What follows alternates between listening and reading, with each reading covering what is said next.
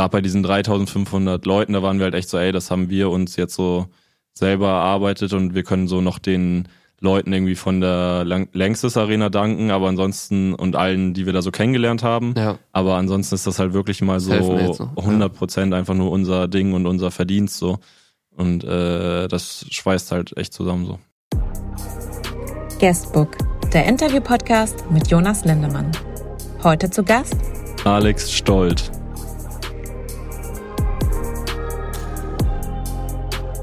Und damit herzlich willkommen zu einer neuen Folge Guestbook. Mein Name ist Jonas, wir sind heute in Berlin und mir gegenüber sitzt einer der aufstrebendsten Comedians dieses Landes mit den vier Feinden. Er lebt ja seit dem vergangenen Jahr eine ziemlich turbulente Zeit. Jetzt ist er erstmals auf Solotour. Herzlich willkommen, Alex Stolt. Hey. Was geht ab, Jonas? Danke für das nette Intro. Yes, sehr gerne. Mir ähm, geht's sehr gut. Wir sind ein bisschen crank, wollte genau. ich direkt am Anfang sagen. Ich glaube, ein bisschen nasal klinge ich auch noch. Ich glaube, bei dir geht's einigermaßen. Ja. Aber falls wir zwischendurch mal husten, dann äh, schon mal Sorry dafür. Ja. Erstmal, Triggerwarnung. Ja. Wenn ihr kranke Leute nicht mögt, dann würde ich jetzt abschalten. Wenn ihr ein Trauma habt von Corona oder so, dann jetzt ja. bitte, bitte abschalten. Erstmal vielen Dank für deine Zeit ähm, und auch danke fürs Klären der Location. Man sieht ja hier im Hintergrund recht deutlich, wo wir sind.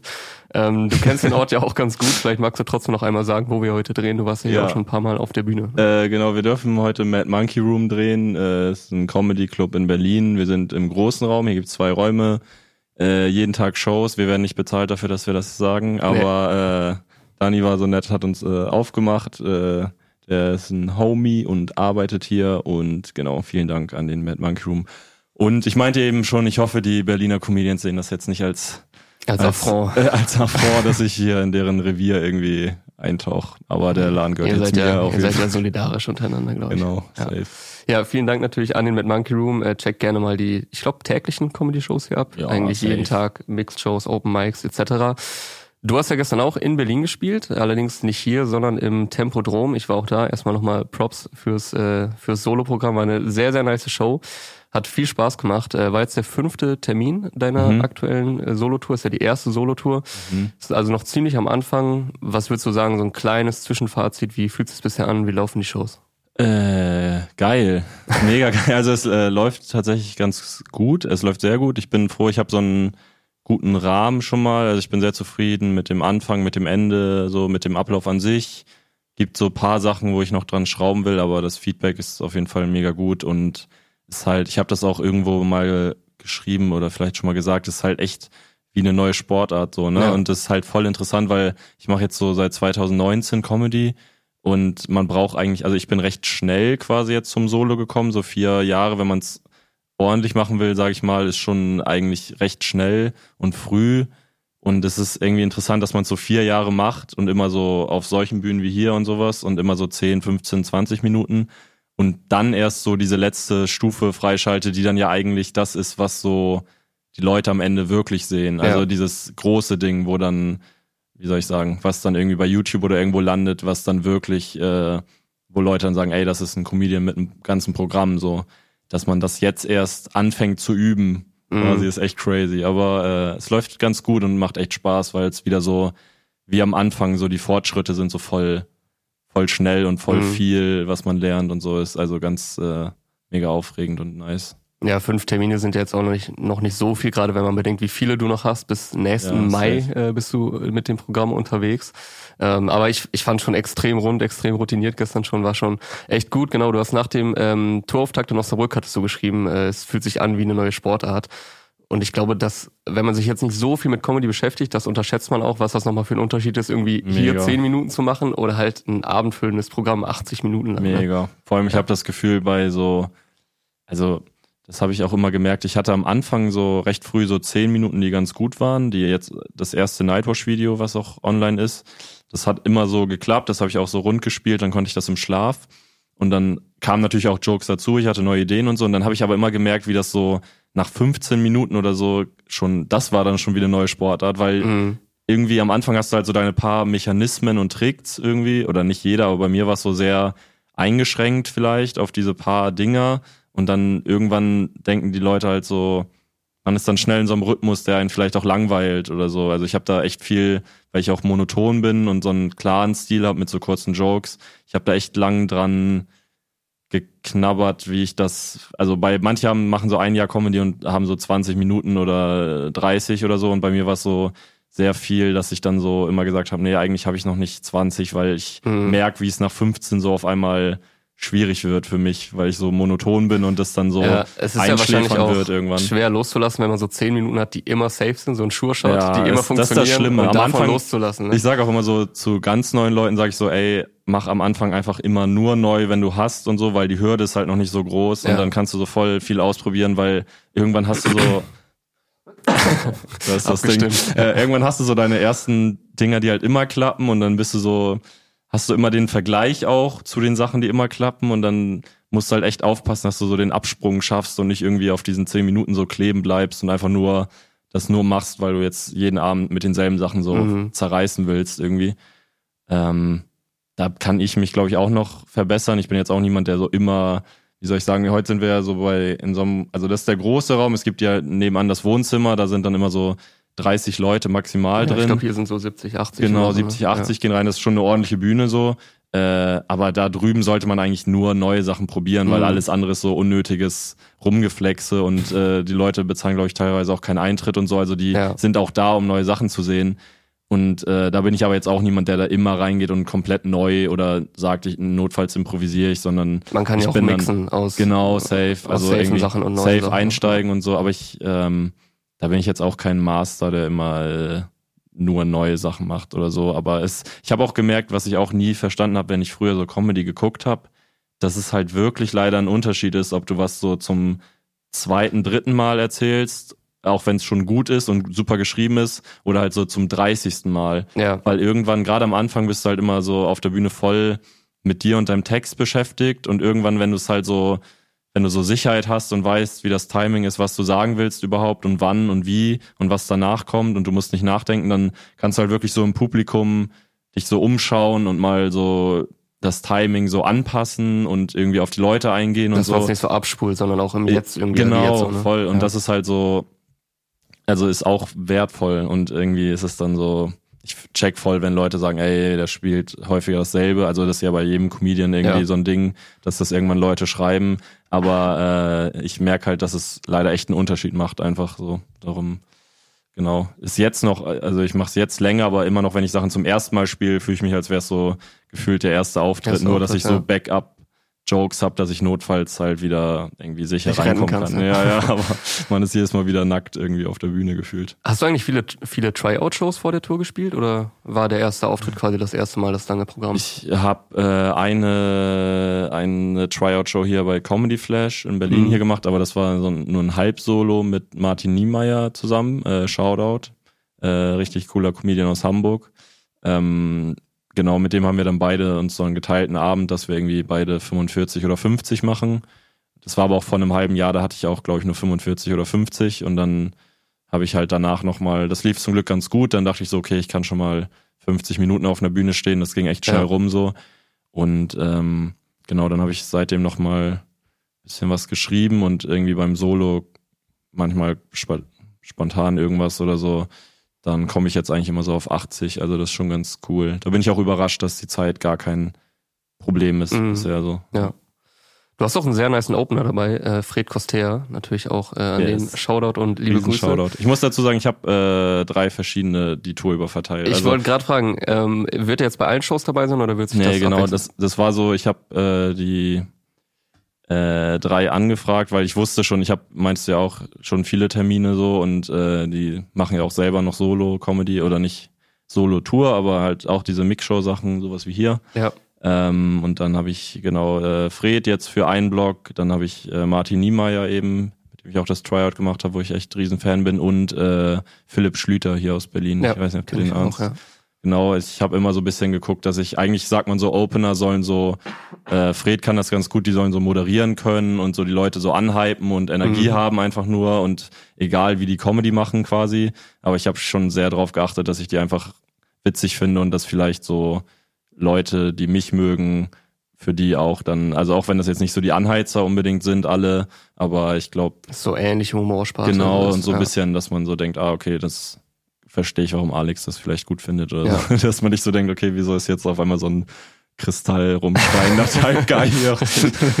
ja, gestern war ja parallel Wolfgang Petri, das wäre auch. Ja, das wäre auch ein Highlight, wenn der, gewesen, wenn der vorbeigekommen wäre. Ähm, wie entstand eure Freundschaft und Zusammenarbeit mit den ganzen Leuten? Einfach klassisch über, über Comedy-Clubs oder kanntest du die Leute auch schon vorher teilweise? Ähm, aus der Comedy-Szene kannte ich tatsächlich gar keinen vorher. Also ich bin ja. da auch so voll rein reingerutscht und dann ähm, Martin habe ich halt in Hamburg kennengelernt. Das ist so, so richtiges Urgestein da in der Szene. Und ähm, genau, da war ich immer, habe ich den voll lang gesehen und Fred und äh, Philipp habe ich dann hier in Berlin irgendwann so kennengelernt und dann, wie gesagt, durch solche Shows, äh, so Mad Monkey Room, Comedy Flash und so, äh, dann ist man halt irgendwann zu Besuch und dann es ist auch recht schnell, wenn man dann in Berlin so ein, zwei Kontakte hat, die so voll in der Szene sind, dann sind die so, ey, äh, kennst du den ja. neuen Typen und so, mega. Ja. Also ich habe immer das Gefühl, wenn jetzt so morgen in Berlin jemand auftreten würde und hat seinen ersten Auftritt und ist so unfassbar geil. Oder mhm. Leute sehen schon so, ey, das ist so richtig interessant, was der macht. Oder irgendwie spätestens, wenn der zehn Auftritte hat, dann würde ich das, glaube ich, auch direkt irgendwie mitkriegen, weil ja. die Leute so schon untereinander sehr vernetzt sind und gerne lästern, aber auch Props geben und so. Von Philipp Schlüter ist auch diese legendäre Ausraster-Bit, oder? Ja, genau. Ja, check das mal ab bei Instagram, ist, ist sehr gut auf jeden ja, Fall. Safe, Shoutout. Ähm, du hast gestern und jetzt gerade auch nochmal mehrfach betont, wie wichtig so ein Opener ist, um erstmal so die, die Crowd warm zu spielen. Ähm, ich glaube, Leute unterschätzen das manchmal, wie das erstmal so ist, auf die Bühne ja. zu kommen oder auch bei Open Mics der erste Act zu sein. Du warst selber auch schon öfter Opener, äh, bei deinem äh, Freund und Kollegen Fabi Rommel hast du ja, auch ein paar Mal ähm, Opener gemacht. Wie ist es so vorher zu sein? Macht man sich da manchmal Gedanken, ey, die Leute sind eigentlich nicht wegen mir hier? Ist man Voll. da noch ein bisschen aufgeregter? Voll, ich, das ist auch ein anderer, also aufgeregter weiß ich nicht, aber ich bin dann eher fast, nachdem ich es paar Mal gemacht habe, war ich eher entspannter, weil oft, also die Leute, ich war bei Till Reiners auch schon, ja. äh, bin jetzt da auf Tour ein paar Mal mit dabei. Und äh, ich Bei der Main Italien Tour jetzt. Genau. Das sind und auch sehr große Venues. Ne? Ja, ja, übel. Und äh, die Leute picken aber auch so wie ich auch, die sind dann schon gerade äh, die Leute, die mich dann irgendwie reinnehmen, machen das halt nicht, weil ich jetzt so ein geiler Anheizer bin oder so und da jetzt so rauskomme und so sag, Leute, was ist hier, so was geht Urlaub. hier ab oder so, sondern äh, das passt dann schon von der Humor Humorfarbe ja. oft eigentlich ganz gut. Und dann, äh, das ist auch zum Beispiel wie eine andere Sportart wirklich. Also äh, ich habe auch mit Fred drüber geredet, jetzt wo er wieder vier Tage bei mir war und davor war auch lange bei äh, einmal bei Till und bei, er, er ist auch häufiger Opener so. Und äh, das ist halt, man weiß irgendwann, die sind nicht wegen dir da, mhm. aber du gehst dann auch fast mit weniger Leistungsdruck rein, weil du halt so ein bisschen so bist, ey, ich mache das jetzt wirklich nur, um euch so, um die aufzuheizen und ein bisschen dem Typ irgendwie, der danach kommt, so eine, äh, eine gute wie soll ich sagen, guten so Vorschuss zu geben, zu so ein bisschen so, so eine ja. Rampe zu geben. Und äh, wenn das halt nicht klappt, ist es schade, vor allem für den Typen, der danach kommt. Aber es ist so. Es wäre geil, wenn der Opener so komplett killt. ja, ja, genau, ja, ja. Das habe ich auch mal so. Mein, bei Till habe ich auch mal, wenn so ein Joke so voll gebombt ist, also keiner gelacht hat, dann habe ich auch so.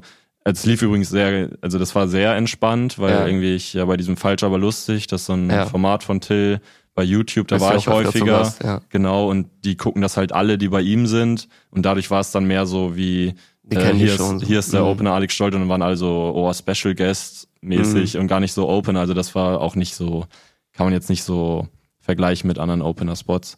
Ähm, aber ich war dann, hab dann auch so gesagt, wenn was gebombt ist, so ey, soll ja auch noch Luft nach oben ja. sein für den Hauptdeck. Nicht, dass ihr so denkt, nicht, dass ihr so denkt, ey, der Typ vom Anfang soll wiederkommen oder so. Ja. Ähm, darum, eigentlich ist es echt entspannt und äh, Fred meinte auch, irgendwann ist man innerlich da halt so ein bisschen abgehärtet, dass man wirklich einfach so denkt, ey, jetzt so, okay, geil, die kommen langsam ein bisschen in den Rhythmus.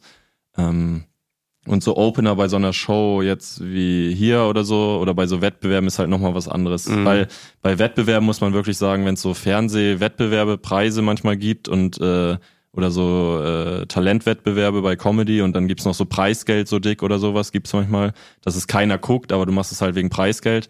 Ähm, Digga, wenn du da Erster bist, hast, kannst ja. du in die Tonne. Also ich habe noch nie erlebt, dass der Erste gewinnt. Noch nie, wirklich. Das, das ist hat, wirklich, wenn alle so ein bisschen auf einem Level sind, dann ja. kannst du es knicken, wenn du Erster bist. Wirklich. Das hat Jorik auch aufgegriffen in seiner äh, kleinen äh, Doku, wo er jetzt der letzte Teil kam, meinte er auch, es hängt so viel von der Startposition ja, ab, Ne? weil natürlich am, die Abstimmung ist am Ende, keiner erinnert sich mehr an den Ersten. Ja, so, das ist echt, echt immer ein bisschen Und ist auch, ist auch voll interessant, weil so der, äh, man denkt, das ist ja so individuell und so, aber wenn du das Line-Up vorher so grob weißt und du weißt, alle sind alle sind okay. Also das ist jetzt nicht so, dass einer krass ist und der Rest mhm. ist so wirklich unerfahren und nicht gut. Dann ist es eigentlich immer beim ersten nach der Pause oder beim vorletzten, also beim zweiten nach der mhm. Pause. Meistens sind es ja so sechs Leute circa. Äh, ist immer der Peak irgendwann. Ja. Und dann der letzte hat's auch schon schwer, weil die Leute mhm. dann manchmal so ein bisschen durch sind. Und dann ist es immer so voll irgendwie, weiß nicht, dann denk, sind die Würfel gefühlt schon gefallen teilweise, wenn du die Sets kennst. Das ist echt ein bisschen schade eigentlich. Aber wird meistens dann ja auch gelost und äh, ja. trifft jeden Mal so. Deine Tour heißt ja auch schlicht einfach Alex Stolt. Auf deiner Website steht dementsprechend Alex Stolt präsentiert Alex Stolt. Passt ja auch yes. äh, zu deinem Humor. Ich musste allerdings auch ein bisschen daran denken, du bist ja auch Rap-Fan, ich bin großer Rap-Fan, dass viele Rapper ihren Alben oft so selbstreferenzielle Safe. Titel geben. Wie lange hast du damit gekämpft, deinen Programmtitel zu finden? Das ist ja auch immer so ein Formatnamen finden, Programmtitel finden, ja. ist ja nicht so leicht, ne? Äh, ja, bei dem Rapper-Ding ist echt, also ich will jetzt nicht so sagen, dass ich da der Riesenhead bin und alles äh, ahnen oder so, aber ich war ähm, das erste, was mich so voll geprägt hat, war dieses Semi Deluxe, Semi Deluxe ja. Album tatsächlich. Also natürlich nicht zu der Zeit, wo es rauskam, da war ich so zwei oder so, aber äh, rückwärts gehört. Genau, ja. das habe ich so äh, richtig äh, aufgesogen irgendwie. Und ähm, ich weiß nicht, ob ich das dadurch noch so im Hinterkopf hatte vielleicht. Aber ich dachte, irgendwie passt es, weil ich hatte schon, äh, ohne jetzt das Programm spoilern zu wollen, aber ich habe dann so irgendwie überlegt mit Albträume und bla bla bla. Mhm. Aber alles, was ich da quasi hätte nehmen können, ist so sehr negativ konnotiert. Und dann ist mir irgendwie aufgefallen, dass es so eigentlich alles so sehr selbstreferenziell ist und sich so halt irgendwie im Kreis dreht und voll viele Jokes, nicht nur die, die sich so im Kreis drehen, auch andere sich so einfach auf sich selber beziehen. Und dann dachte ich, ist das eigentlich ganz nice, gerade als erstes Programm, wo man sich auch so ein bisschen vorstellt, vorstellt ja. mäßig. Äh, dann habe ich irgendwann gedacht, mache ich das einfach.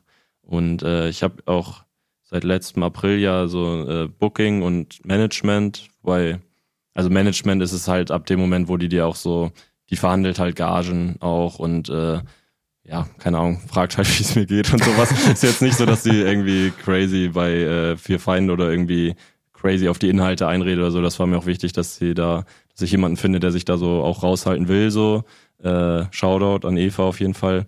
Ähm, die war dann kurz so, ja, ähm, das halt, wenn man natürlich Alex Stolt, Alex Stolt, irgendwie nur Alex Stolt googelt und dann Tickets, dann kommt natürlich kommt vielleicht sonst was irgendwie für Mixshows oder so, für, weißt eigentlich du, für SEO ist ja nicht schlecht, weil du jetzt keinen verkopften Titel hast, oder? Ja, safe, aber ich glaube, also ich weiß nicht, was genau, aber irgendwie hatten wir Angst, dass es dann untergeht, okay, weil, ja. aber ist dann zum Glück auch nicht passiert so, ne? Aber mhm. ich war dann auch so, ja, ist mir egal, ich will einfach, machen wir einfach so und dann. Stellt auch keine Fragen, wie du, wie du auf den genau. Namen gekommen bist. nee, genau. Ja.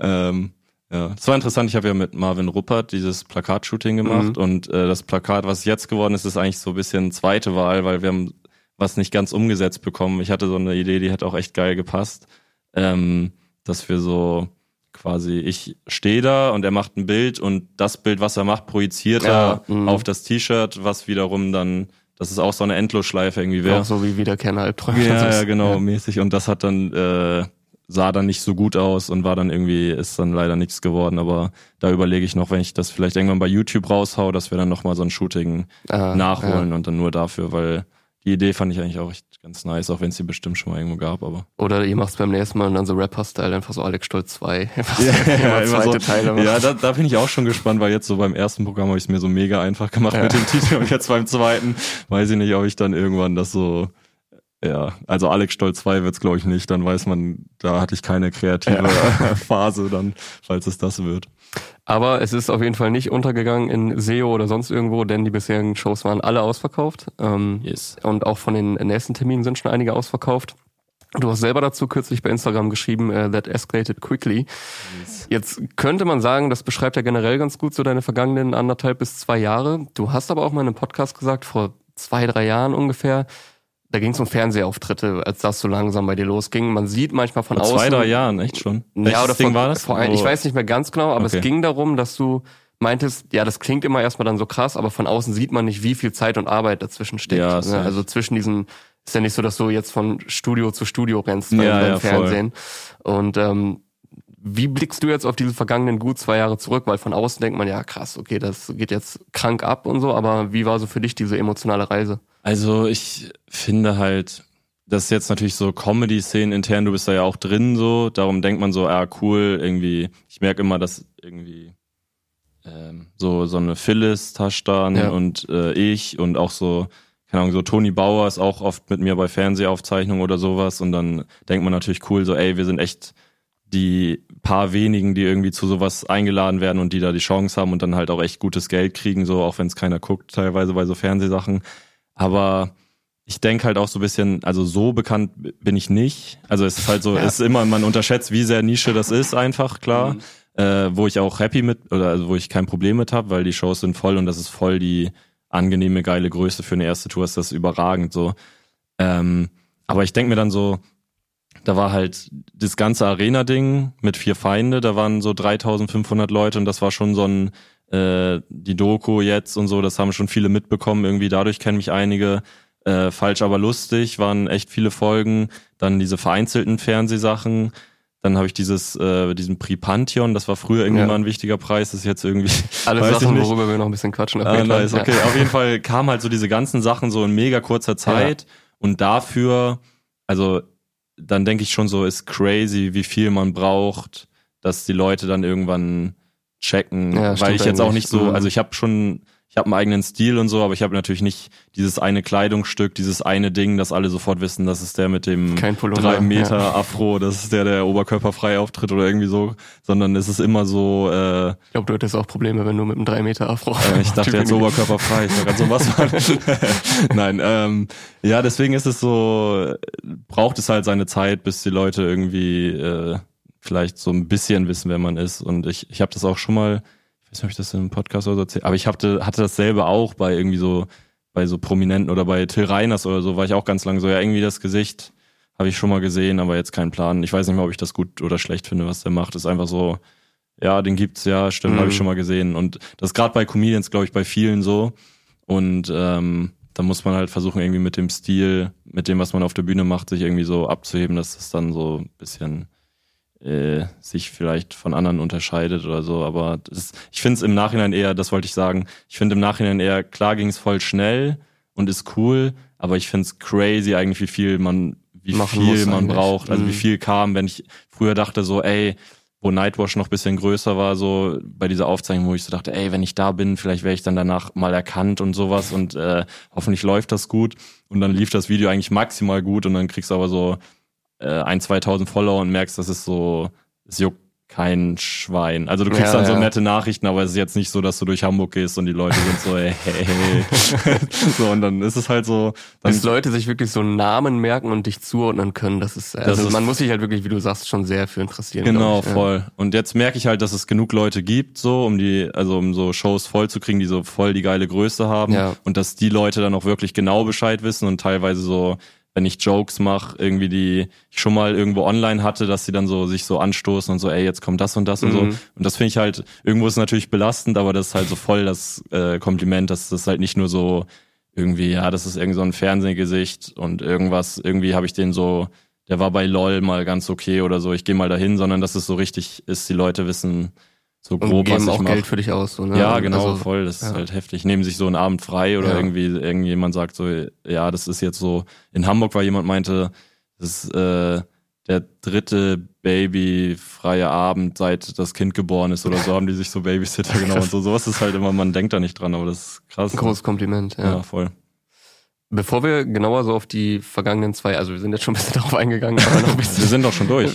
wir sind eigentlich schon durch. Nee, bis wir darauf ein bisschen äh, mehr noch eingehen, allem was dazugehört. Natürlich, du hast schon gesagt, vier Feinde, der ganze Arena-Stand. Ähm, lass uns mal so ein bisschen darauf schauen, wie ging das überhaupt los? Weil du bist ja jetzt auch erst 24, also du hast yes. ja auch noch einige Jahre hoffentlich vor dir auf der Bühne.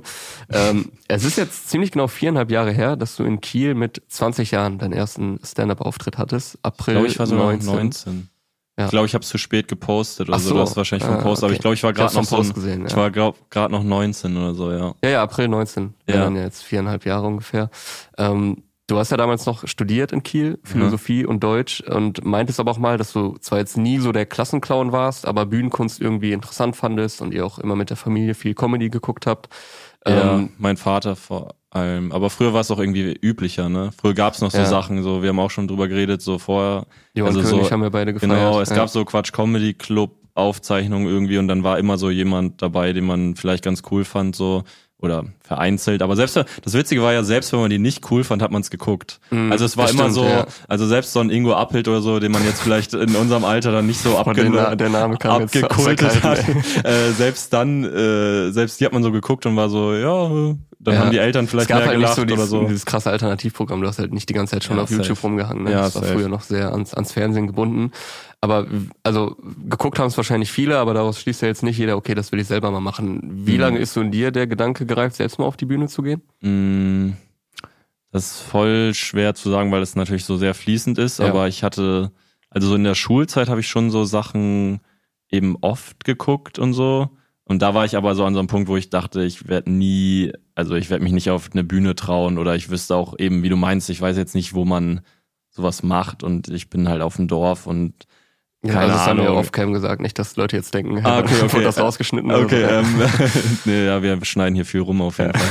Ähm, nee, also da war ich dann noch so, habe ich glaube ich nicht aktiv drüber nachgedacht, vielleicht so unterbewusst irgendwie äh, mir das gewünscht, aber dann äh, bin ich halt nach Kiel zum Studieren und da habe ich dann irgendwie so angefangen, so Sachen zu, sorry, alles gut, so Sachen äh, zu notieren und sowas und so ein bisschen drüber nachzudenken. Dann war es, glaube ich, so in der Studentenszene oder in die WhatsApp-Gruppen, wo man dann so reinge, reinkommt am Anfang, war so mehr so Poetry Slam so ein Ding. Ja. Und dann habe ich so überlegt, okay, vielleicht muss ich das machen, weil es das andere nicht, also weil es Comedy nicht gibt so und Hauptsache erstmal irgendwas vielleicht traue ich mich das so.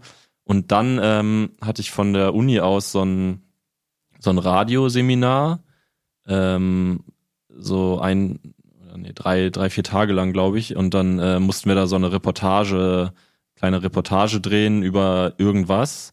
Und äh, ich hatte nichts vorbereitet und man sollte immer in Zweierteams und der eine äh, schaut halt an Jesko, äh, auch ewig nicht gesehen, aber das war halt dann einfach so ein Dude, der hat auch an der Uni studiert und hat auch das Seminar belegt und der hat dann über den einzigen äh, Comedy-Veranstalter in ganz Kiel, also von so Open Mics, äh, wollte er so ein Porträt machen. Mhm. Und äh, das war, Open Mics ist jetzt so ein großes Wort, da war ein Open Mic äh, einmal im Monat halt. Ja. Und äh, dann war ich direkt halt so, das war die Zeit, wo ich schon so angefangen habe, irgendwie Sachen zu schreiben und ich war so, Alter, das, was ist das für eine crazy Fügung? Ich war direkt ja. so, ey geil, ja, ich will auf jeden Fall mit dir zusammen die Reportage machen und äh, vielleicht äh, voll daneben gekriegt, da einmal ran. Such einen Tee.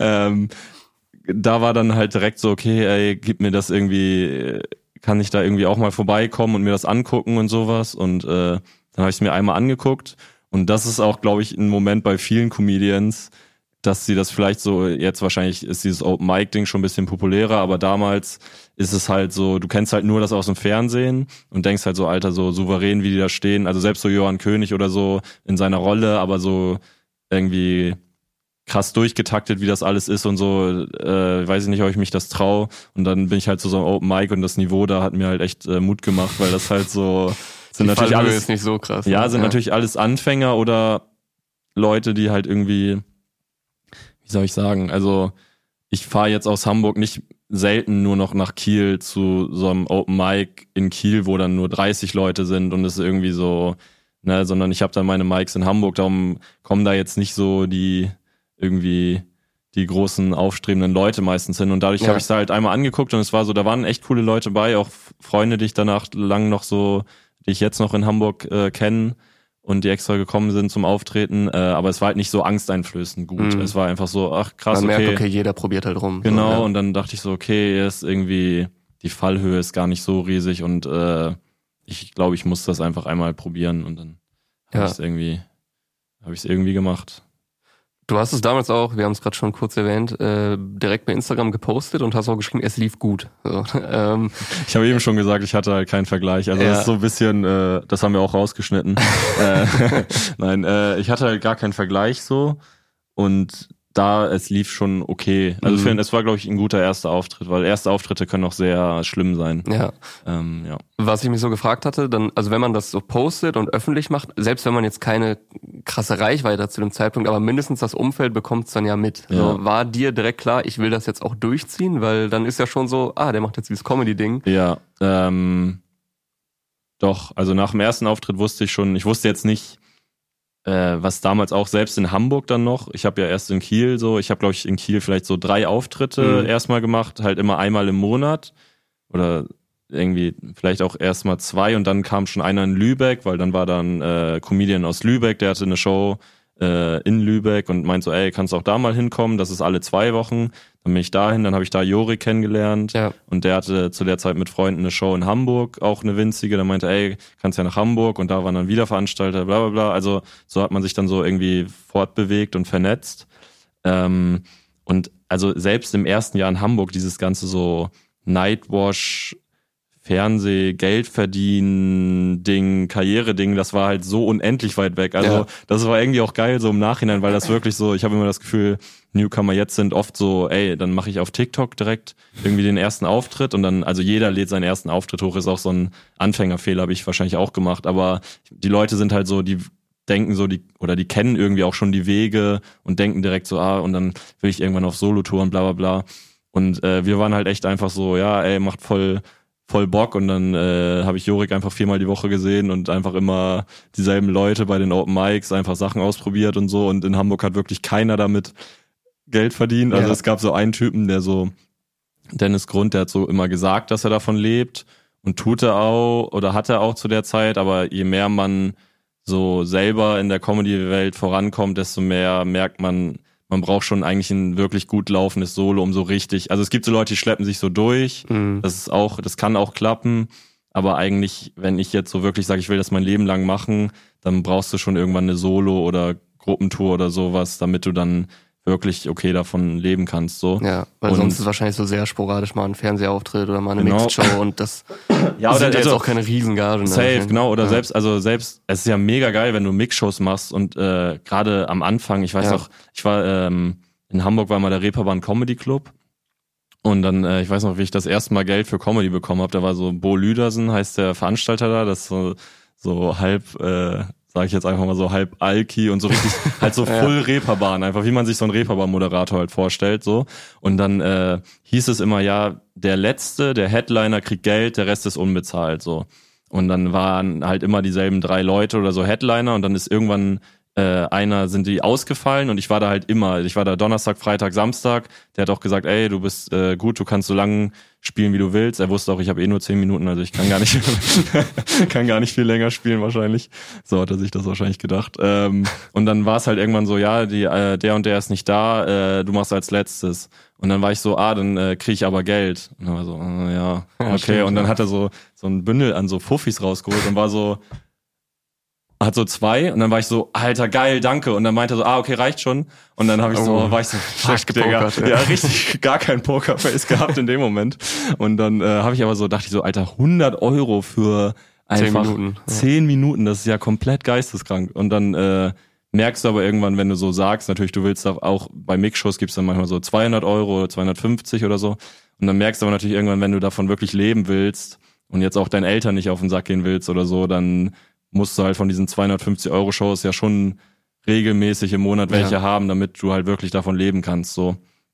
Und äh, darum ist, glaube ich, dieses Zwischenfeld von kein laufendes Solo und nur Mix-Shows, das machen ein paar auch erfolgreich so, weil die halt echt gut vernetzt sind. Aber du musst dann schon echt gut vernetzt sein mhm. und Bock haben, durchs Land zu fahren und sowas.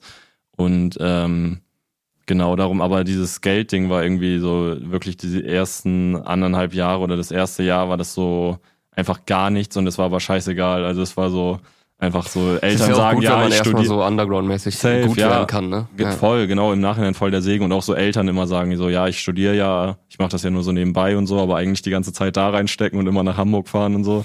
Und das war irgendwie so ein angenehmes voll das angenehme Klima, weil dann waren da so ich und eben Jorik, der jetzt ja auch bei Vier Feind ist, und äh, Anton Knaus, ist, äh, auch ein Comedian aus Hamburg und dann waren wir so so ein gefühlt so ein Dreier gespannt. Wir haben uns, wie gesagt, dann so vier, fünf Mal die Woche irgendwie gesehen bei so Veranstaltungen, immer so, ey, was hast du Neues und äh, geiles Set und was kann man noch machen, obwohl wir natürlich alle gar keine Ahnung hatten, so, aber alle halt gleich wenig Ahnung und äh, einfach nur so machen.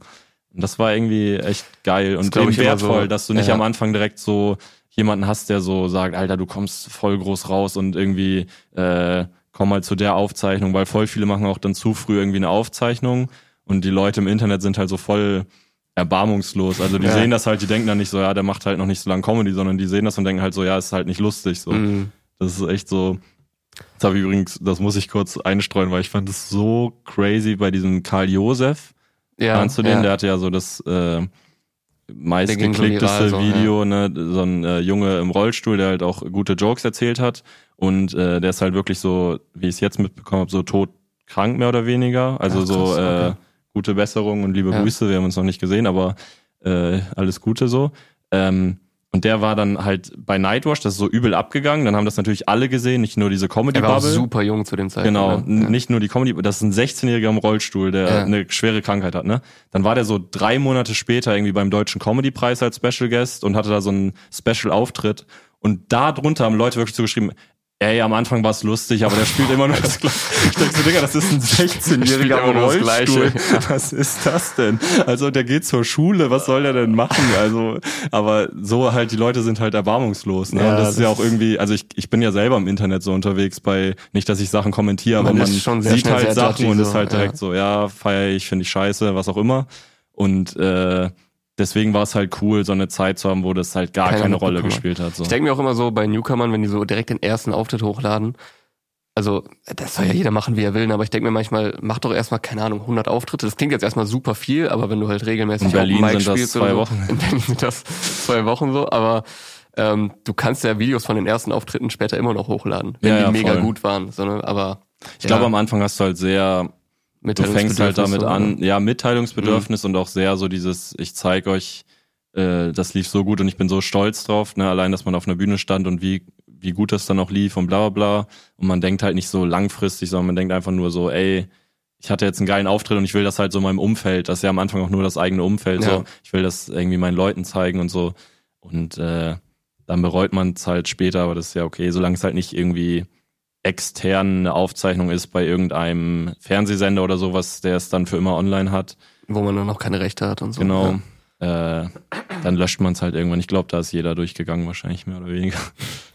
Jetzt bist du ja mittlerweile für einen sehr eigenen Stil bekannt, also so sehr trockener Humor, du hast es schon gesagt, monoton, wenig Mimik und Gestik mhm. ähm, und halt oft so sehr absurde Perspektiven, so unvorhersehbare Pointen, das zieht sich ja so durch die ganzen Jokes bei dir. Du meintest mal, das war jetzt nicht von Beginn an deine Absicht, aber dass du relativ schnell darauf angesprochen wurdest.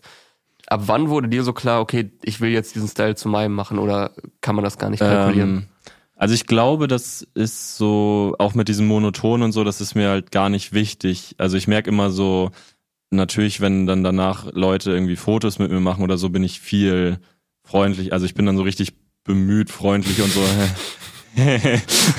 und äh, ich finde halt, wenn ich, wenn mir ein Joke einfällt, äh, für den es irgendwie aus meiner Sicht mehr Sinn macht, wenn ich lächel und so, dann äh, mache ich das auch. Ich mag es halt nicht so dieses aufgesetzte die ganze Zeit so. Ich bin einfach happy, weil ja. ich also ich versuche einfach so zu sein, wie ich mich in dem Moment fühle und das sind halt Sachen, die habe ich schon oft gespielt und manchmal geht das Publikum so doll ab, dass es mich so, dass mich die Reaktion halt überrascht und dann muss ich auch lachen. Aber ansonsten ist es halt einfach was, was ich erzähle und was mir Spaß macht, wenn die lachen, aber wo ich jetzt nicht, also ich bin ehrlich gesagt der Meinung, fast jedes Lachen, was Comedians einsetzen, ist, also wenn die so tun, so, das ist eigentlich immer fake halt. Mhm. Also es ist immer an der Stelle immer dasselbe Lächeln so.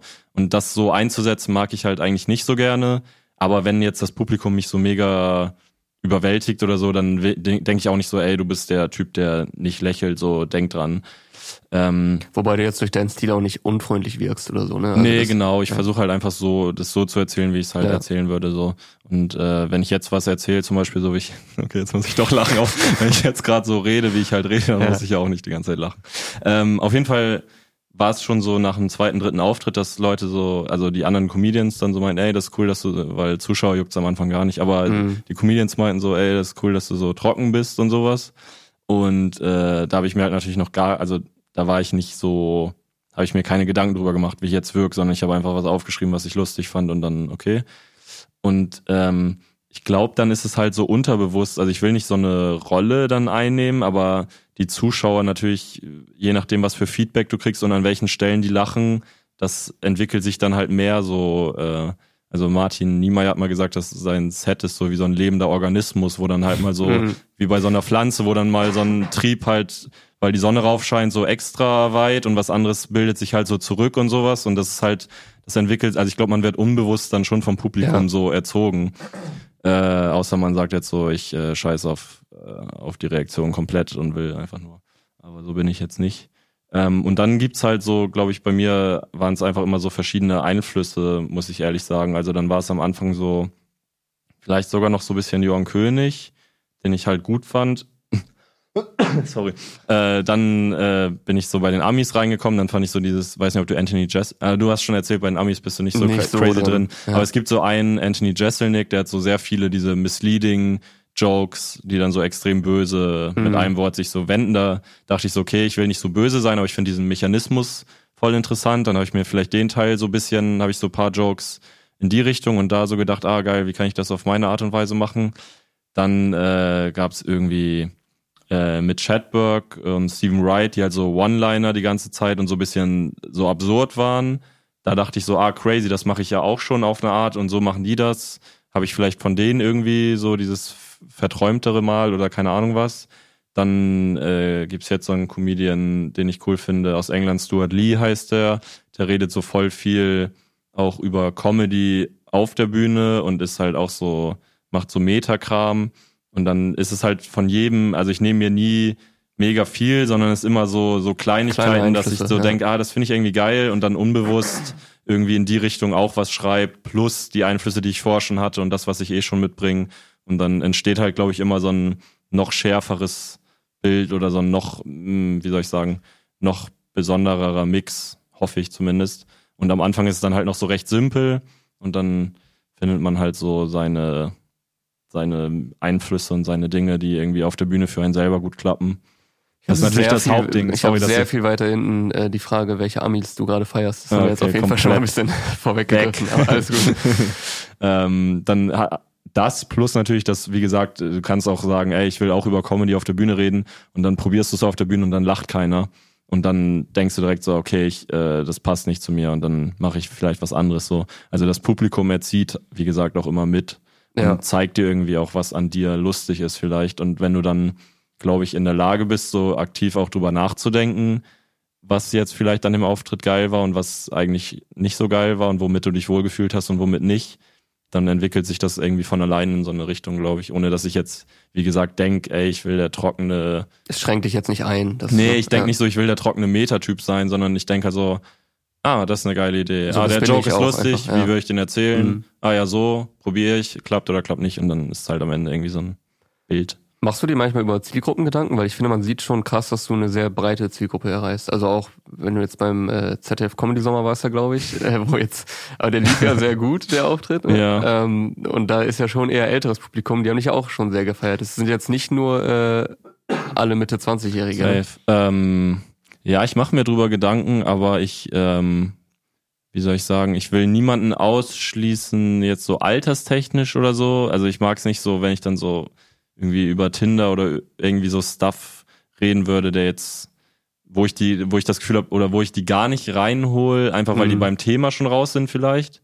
Äh, was ich lieber riskiere, ist, dass sie durch den Joke oder durch den Humor raus sind. Also wenn jetzt, es gibt schon genug Leute, die sagen, ey, dieses Wiederholen und so, das ist nix für mich. Mein Vater ist übrigens auch, mein Vater ist so voll äh, halt Comedy-Fan und hat mir halt auch so eben früher so eben so Quatsch Comedy Club oder so Sachen liefen dann halt durch ihn ab und zu und auch durch meinen äh, großen Halbbruder, der hat so Johann König mir gezeigt und ähm, ich schweife immer voll ab, aber das war halt echt ein krasser Moment, weil wir waren irgendwo, war ich bei ihm und dann lief so Johann König zufällig, war irgendwie irgendwo Gastauftritt im Fernsehen und mein Bruder hat sich halt so bepisst und so weggeschmissen und dann dachte ich so, der ist zehn Jahre älter als ich und dann dachte ich so, das ist krass, was Comedy mit so Leuten machen kann, ne, wenn du so richtig dich damit irgendwie verbunden fühlst.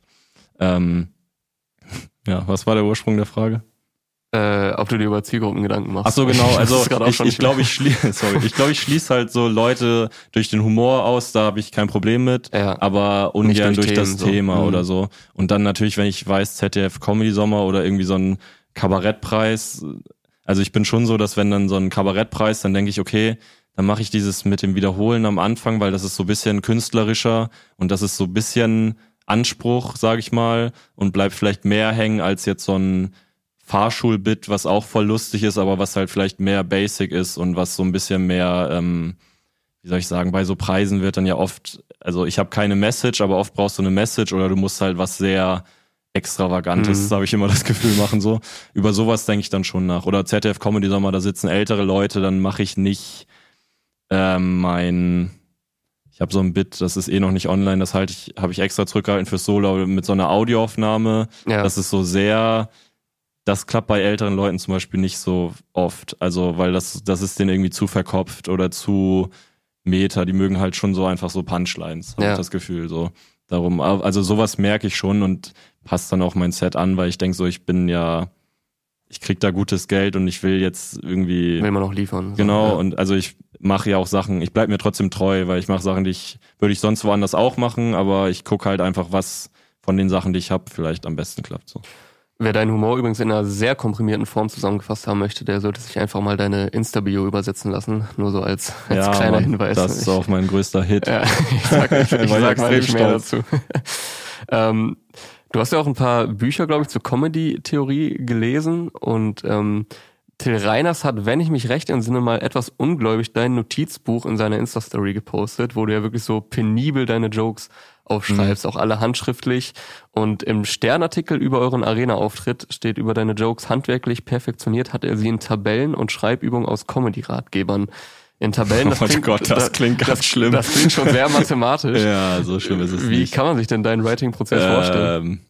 Ja, also ich glaube, es macht dann so einen Eindruck, weil die meisten Leute heutzutage tippen und ich schreibe halt gern. Aber es ist so, ich habe so paar so Bücher gelesen und die sind alle, das ist halt alles das Prinzip wie bei Lebensratgebern auch. Wenn du dein Leben so im Griff hast, also es ist eigentlich nur so ein gutes Gefühl, dass du so denkst, ah ja, das mache ich eh schon. Oder dass es so nochmal irgendwie verbalisiert ist oder so. Und da gibt's bestimmt auch gute, aber im Wesentlichen ist das nichts, wo ich jetzt sage, ey, zu so einem Newcomer. Ich sag sogar eher, ey, lies sowas erstmal nicht, sondern mach dein Ding und dann kannst du später so sehen, ah, weil ich habe dann auch irgendwann das später so gelesen und dann dachte ich so, ah cool, okay, das meiste mache ich eh schon, aber interessant, was der Typ da schreibt.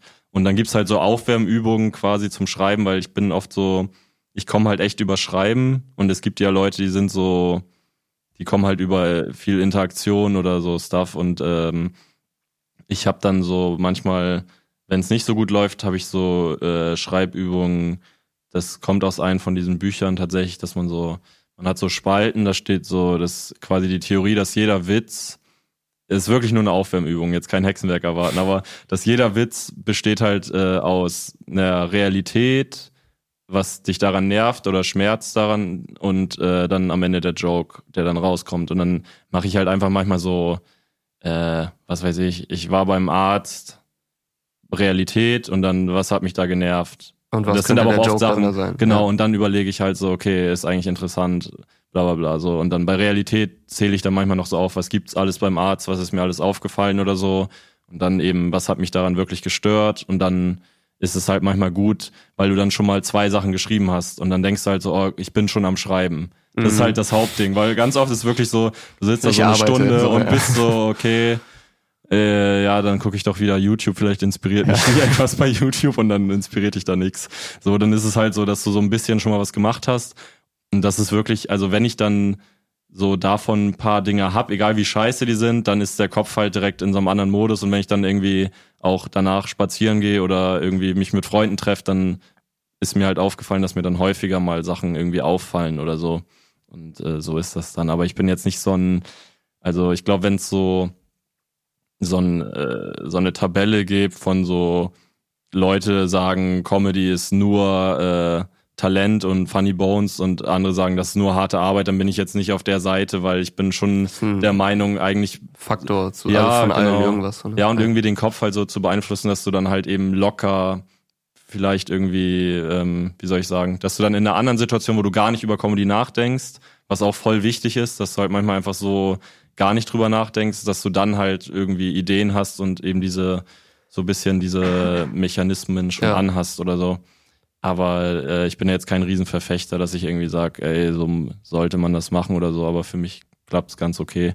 Wobei ich auch arsch langsam vorankomme und arbeite irgendwie. Also es ist so, ich mache halt so One-Liner und dann habe ich so eine neue Idee, die ich so mega geil finde und dann denke ich so, geil, man, richtig geile Idee, dass du so, so geile Ideen hast du so vielleicht äh, dreimal oder viermal im Jahr Und dann bringt das aber so 20 neue Sekunden oder so, ja. weißt du, weil das halt wirklich nur so ein abgeschlossener Joke ist. Und dann ist es immer so, okay, ich brauche irgendwas, um noch mehr Zeit zu finden. Du hattest ja zu Beginn, glaube ich, auch mal überlegt, wenn, also auch vor vier Feinden und so für andere zu schreiben, äh, wäre mal eine Option gewesen. Ja, überlege ich immer noch. Also was heißt, ich mhm. krieg halt einfach keinen, niemand fragt mich und jetzt läuft's auch gerade zu gut.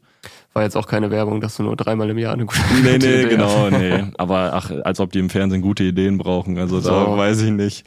Ähm, nee, also ich hab's mal überlegt, jetzt bin ich gerade, also auch dieses Solo-Ding jetzt, also das erfüllt mich schon sehr und macht schon ultra Spaß. Ich weiß halt nicht, ob ich so wie alle mein zweites Programm direkt danach so äh, am Ende der Tour am besten direkt auf dem Höhepunkt der Aufmerksamkeit ankündigen, ankündigen so. Mhm. will und dann, weil wenn ich nichts hab, dann will ich auch noch nichts ankündigen. Also ja. viele machen das so auf risky und das geht auch immer wie bei so einer Prüfung, die du über Nacht dann noch fertig schreibst, geht's immer irgendwie gut und wird dann ja auch im Laufe der Tour noch besser und so. Aber ich will schon ähm, wirklich das Gefühl haben, ich habe schon mal eine Grundidee und mhm. schon mal vielleicht 20 Minuten oder so und dann noch ein Jahr Zeit und dann ist okay. Aber ich will nicht mit nichts dastehen und mir irgendeinen Titel aus dem Arsch ziehen und dann irgendwas machen. So. Ja. Darum kann es auch sein, dass ich dann nach der Tour jetzt, äh, weiß nicht, vier Feinde Tour kommt dann und dann äh, mal sehen. Also ich merke auch, man verdient echt schon auch bei meiner Größe echt gutes Geld und damit will ich auch ein bisschen durchkommen. So. Ja. Darum mache ich einfach jetzt, versuche nicht irgendwie nichts zu machen, aber ich will mich auch jetzt nicht äh, stressen und einfach irgendwas raushauen. So. Ein bisschen ist ja auch jetzt erstmal noch mit deiner Tour, mit Vier Feinde Tour. Ja, ich bin jetzt schon bei der Podcast Das ist so voll schlimm bei. Comedy. Das ist auch so, ja. auch die Eva halt, die ist dann auch schon so jetzt Montag, heute haben wir Sonntag, morgen treffe ich mich mit ihr und so einfach so, ja, dann äh, lass uns mal treffen und über 2025 quatschen. Was? Ja, mal, mal 24 angefangen. ja, mal sehen, was wir da, was rauskommt. Ja, aber kommen wir doch gerne mal zu den äh, vier Feinden. Ähm, ihr habt euch dann ja so Ende 21, Anfang 22 zusammengetan, oder zumindest wurde es dann öffentlich. Ähm, yes. Mit ihr meine ich natürlich dich, Jorik Tide, Sebo Sam, Marvin Hoffmann. Liebe Grüße auch an der Stelle. Ganz liebe, liebste Grüße. Yes. Ähm, ihr kanntet euch alle durch Comedy wenn ich da richtig informiert yes. bin. Und wollte dann ja, um es jetzt mal simpel zu sagen, so eure Kräfte bündeln. Ähm, genau. erzähl doch gerne noch mal so kurz für die Story nicht, die die Story nicht kennen, wie das, wie das ablief. Äh, einfach nur der Anfang vom Anfang. Ja, also wie die vier Feinde sich überhaupt dann ja, gegründet haben. Ähm, also wir dachten halt so, ähm, wir sind alle, wir kannten uns alle unabhängig voneinander. Sebo ist so ein bisschen äh, der macht ja auch Musikkram und der war jetzt in der Comedy-Szene nicht so vernetzt. Der war so bei so Mix-Shows, aber die Überschneidungen waren relativ selten. Aber man hat ihn so ein, zwei Mal gesehen und wir fanden es direkt irgendwie alle, fanden es ultra geil. Dann haben wir Marvin so kennengelernt und wir waren alle so, okay, das ist so ein ähnlicher Vibe. Und wir haben alle halt keinen Bock, diesen alten Weg jetzt zu gehen und irgendwie, äh, wie soll ich sagen, zu hoffen, dass irgendein Riesenmanagement uns jetzt äh, nimmt und uns als den nächsten Lobrecht irgendwie vermarkten will oder so Kram. Ja. Und äh, dann haben wir halt so gedacht, okay, einer von uns, also das klingt mega arrogant, aber aus unserer Sicht, so zumindest was unseren Humor oder unsere Zielgruppe angeht, war das so. Wir dachten so, wenn wir jetzt unabhängig voneinander weitermachen, ist die Wahrscheinlichkeit ultra groß, dass einer von uns so der nächste wird, so. der zumindest ja. so versucht, wird, irgendwie von irgendwem zu pushen oder irgendwie mit dem halt irgendwas passiert, hoffentlich. Und äh, das ist aber auch ultra die Glückssache bei Comedy. Also vielleicht bist du dann auch der, wie soll ich sagen, viele haben auch irgendwie psychische Struggles oder privat kommt dann was dazwischen und dann hieß es mal so, ja, ist voll hoffnungsvoll, aber macht dann halt irgendwie, kommt nicht so richtig voran. Ja, also Glück ist ja eh immer ein Faktor, der, glaube ich, voll ja, unterschätzt voll, wird, gehört halt voll. dazu. Ja. ja. man denkt dann so, ja, aber es, also Gerade so, ich dachte das auch bei Johann König oder so, der hat das auch mal so gesagt, dass der, glaube ich, so ein Interview gefühlt und da hat er so äh, ein richtiges und da hat er so gesagt, dass er voll Glück hatte und dann denkt man so, ja, du bist so witzig und deine Zielgruppe, also ich fand sonst keinen so richtig lustig und natürlich äh, äh, klappt das, aber man merkt dann erst, dass das schon so selbst bei so Wettbewerben, wenn du halt immer als Erster zufällig gelost wirst und so, dann äh, manchmal kommen nur Sieger von Wettbewerben dann in so ein Radiointerview, dann kommst du von da wieder, das ist halt immer so eine Verkettung von Scheiße einfach.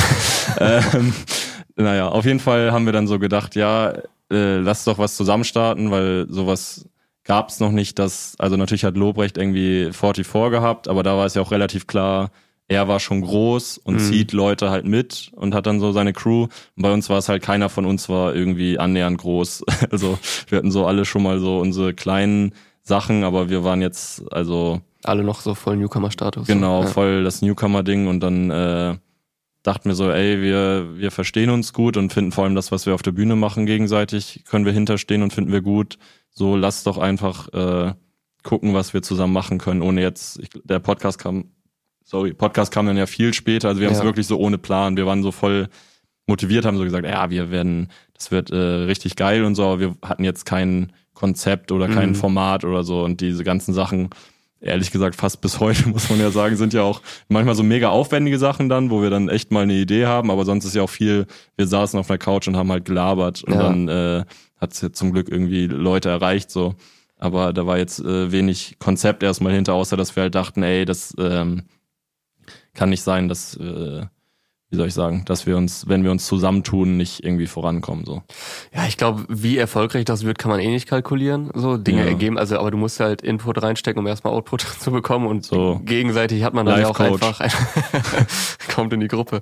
ähm, aber man hat dann ja auch direkt eine ganz andere Dynamik in, in so einer Gruppe, als wenn ja, man und auch alles so arbeitsteilungstechnisch, ja. also was so Schneiden und so angeht. Ich meine, ich finde das paar so Berliner Comedians äh, schneiden immer ihre Auftrittssachen und laden die dann selber hoch und so. Ich finde das krass, weil also äh, alleine könnte ich, alleine habe ich wenig Energie, ehrlich gesagt, für irgendwas mhm. außer Bühne. Und ähm, so zu viert ist dann halt, ist es geil, weil, äh, keine Ahnung, Sebo ist dann so unser Finanzen-Man, äh, der sich da so übel reinfuchst und so Mails beantwortet und ähm, Marvin äh, ist, äh, kann sehr gut schneiden und äh, dann ist halt so, also dann gibt's halt zumindest schon mal so eine Arbeitsteilung, dass ja. Leute auch das machen, wo sie halt irgendwie gut sind und nicht sich in alles reinkämpfen müssen, weil sie es halt alleine machen müssen. Und dann alles nur so ein bisschen können. So. Genau, ja. ja. Was ist deine Rolle? ich schreibe manchmal Texte. Ich äh, schneide inzwischen den Podcast, der ist ja. aber auch sehr easy. Und äh, ich hoffe, dass ich vor allem hier so bisschen Werbung immer machen kann, wenn ich natürlich jetzt so, ist immer sehr undankbar, dass wir halt, äh, wir sind halt vier junge, weiße Typen und äh, ohne da jetzt eine Verschwörung wittern zu wollen, aber jetzt bei so einer Fernseh-Mix-Show mhm. mit äh, sechs Spots oder so ist es unmöglich, dass wir zusammen, ja. also die buchen halt einen neuen Newcomer irgendwie, den, äh, wie soll ich sagen, der gerade überall zu sehen ist, dann die ganzen etablierten, äh, eine Frau, jemanden mit Migrationshintergrund und dann ist das Line-Up voll so.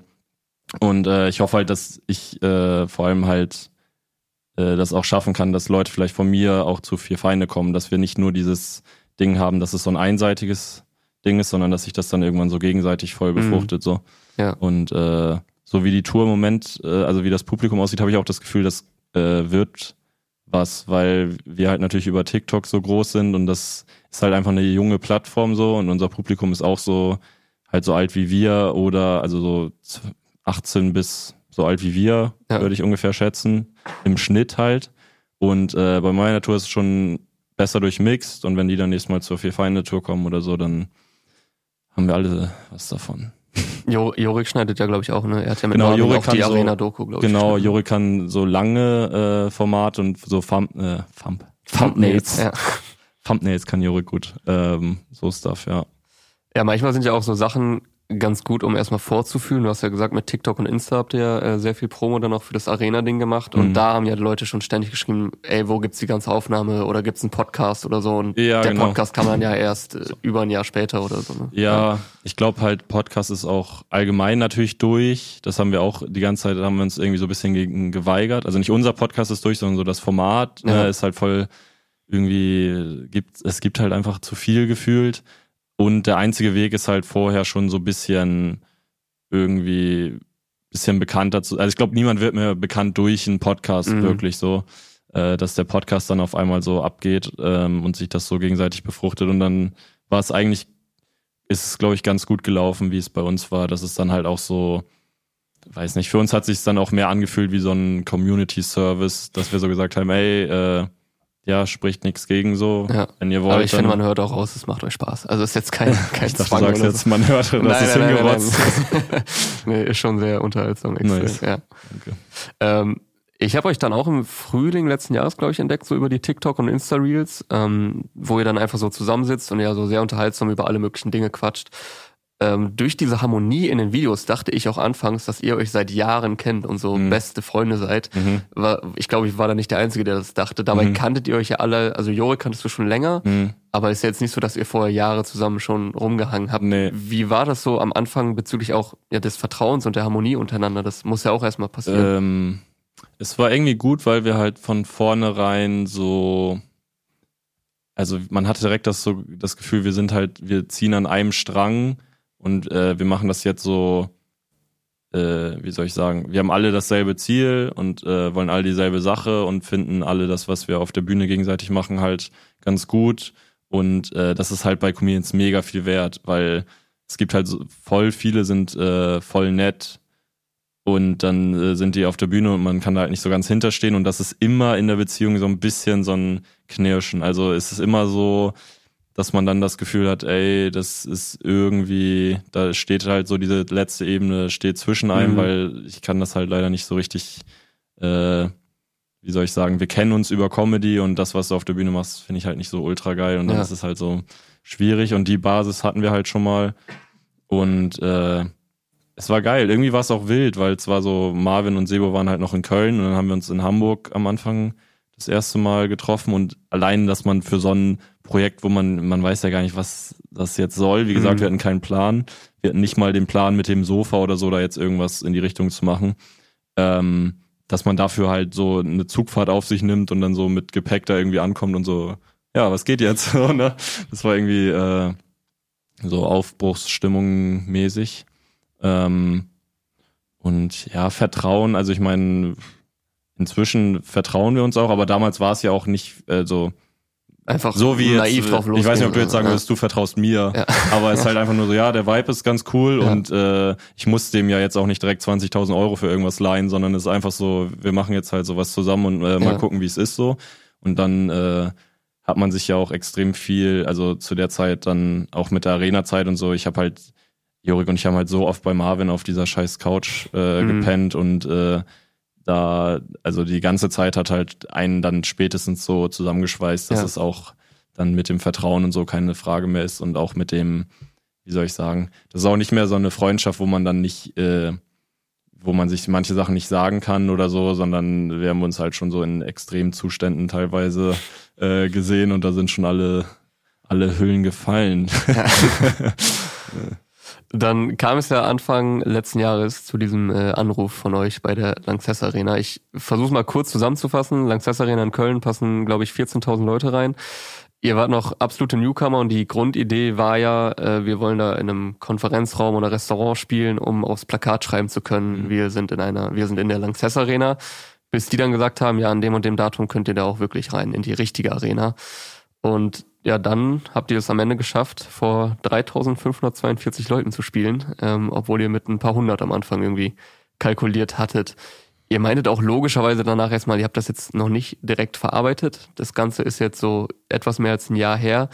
Wann hattet ihr das verarbeitet? Verarbeitet man das überhaupt bewusst und wie lange zehrt man auch von so einem Erlebnis? Ähm, boah, das ist voll schwer zu sagen. Ich glaube, jeder, wie soll ich sagen, wenn du irgendwann mal irgendwas, äh, wie soll ich sagen, selbst wenn du nur Fußball spielst und immer so äh, Landesliga und da irgendwie Meisterschaft gewinnst oder sowas, dann ist es ja auch schon so, also man freut sich und irgendwie wird's dann aber einfach zu so einer Erinnerung, die man so, wo man so selten drüber aktiv drüber nachdenkt, wie crazy das jetzt war oder so. Und ähm, das war halt einfach, also ich glaube, verarbeiten oder nicht verarbeiten kann ich jetzt so gar nicht direkt beantworten, aber es ist halt schön, dass wir auch zu den Leuten da in der Arena, die auch in der Doku halt vorkommen, haben wir immer noch irgendwie coolen Kontakt und ähm, ist halt jedes Mal schön, wenn man so an dieser Arena vorbeikommt und einfach mhm. so denkt, ah, das war schon ganz nice und ähm, ich bin auch Marvin und Jorik halt mega dankbar, dass sie das durch die Doku nochmal so nochmal anders festgehalten haben, ne, weil die Show ist das eine, aber dann denkt man auch so, ja, äh, was weiß ich, vielleicht wachsen wir noch und äh, Paul Panzer spielt auch vor 4000 Leuten oder so. Also ist ja dann, wenn man nur diese Auftrittsvideos sieht, denkt man halt so, oh ja krass, viele Leute und ich kenne die nicht, aber ich kenne mich auch mit Comedy vielleicht nicht so aus oder so. Und äh, durch die Doku, dass das da alles nochmal so Schritt für Schritt erklärt wird, ist es halt echt, äh, finde ich, nochmal so manifestiert. Da ist ja auch alles mit drin. Also ihr hattet dann ja ein gutes halbes Jahr an Promophase, die ja wirklich extrem war, glaube ich, so mit etlichen ja. TikTok-Clips, äh, Mundpropaganda bei Comedy-Shows und natürlich auch der legendären Pressekonferenz. Also es war ja, glaube ich, auch eine extrem intensive Zeit. Wer die ganze Story nochmal ausführlich sehen will, ähm, du hast gerade schon gesagt, gibt eine sehr nice Doku dazu. All in, der größte Stunt der deutschen Comedy-Geschichte auf YouTube. Ähm, ja, auf jeden Fall cool, das auch nochmal so komplett zu sehen. Yes. Ähm, im Sternartikel dazu, da habe ich jetzt schon ein paar Mal draus zitiert. Da das ist halt äh, auch crazy allein schon, ne? einfach Stern. So der, einfach der, Stern. der Journalist kommt auch drin vor, ne? In der, in der Doku, glaube ich. Ja, genau, Maxi. Mit dem ja. war ich auch letztens äh, noch Bolzen zusammen, äh, ja. Fußball spielen jetzt letzte Woche. Also das ist zum Beispiel auch cool, einfach so Leute darüber kennengelernt und auch mhm. so halt der Stern, also natürlich juckt das jetzt kein später so aktiv, aber es ist halt einfach so der Stern, wo die, dann ist ja noch die Queen irgendwie zwei Tage vor Release oder drei äh, von diesem Stern-Dings, von der Sternfolge, da, wie heißt das? Sternartikel. Von der Ausgabe. Von ja. der Ausgabe, vielen Dank. Äh, gestorben und dann wurde halt das ganze Heft nochmal umgekrempelt und uns auch so paar Seiten wohl irgendwie, mussten natürlich gestrichen werden, so verständlicherweise. Und äh, aber allein das ist schon so, also irgendwie ist es auch egal, aber irgendwie ist es auch extrem witzig, dass es das so eine Sternausgabe nice, ja. gibt überhaupt. Ne? War vorne, war vorne die Queen drauf, oder? Äh, nee, wir waren ganz fett vorne und die Queen ah, war okay. so. Nein. Ja, die Queen war leider sehr groß. Ja. Ungerecht auf jeden Fall.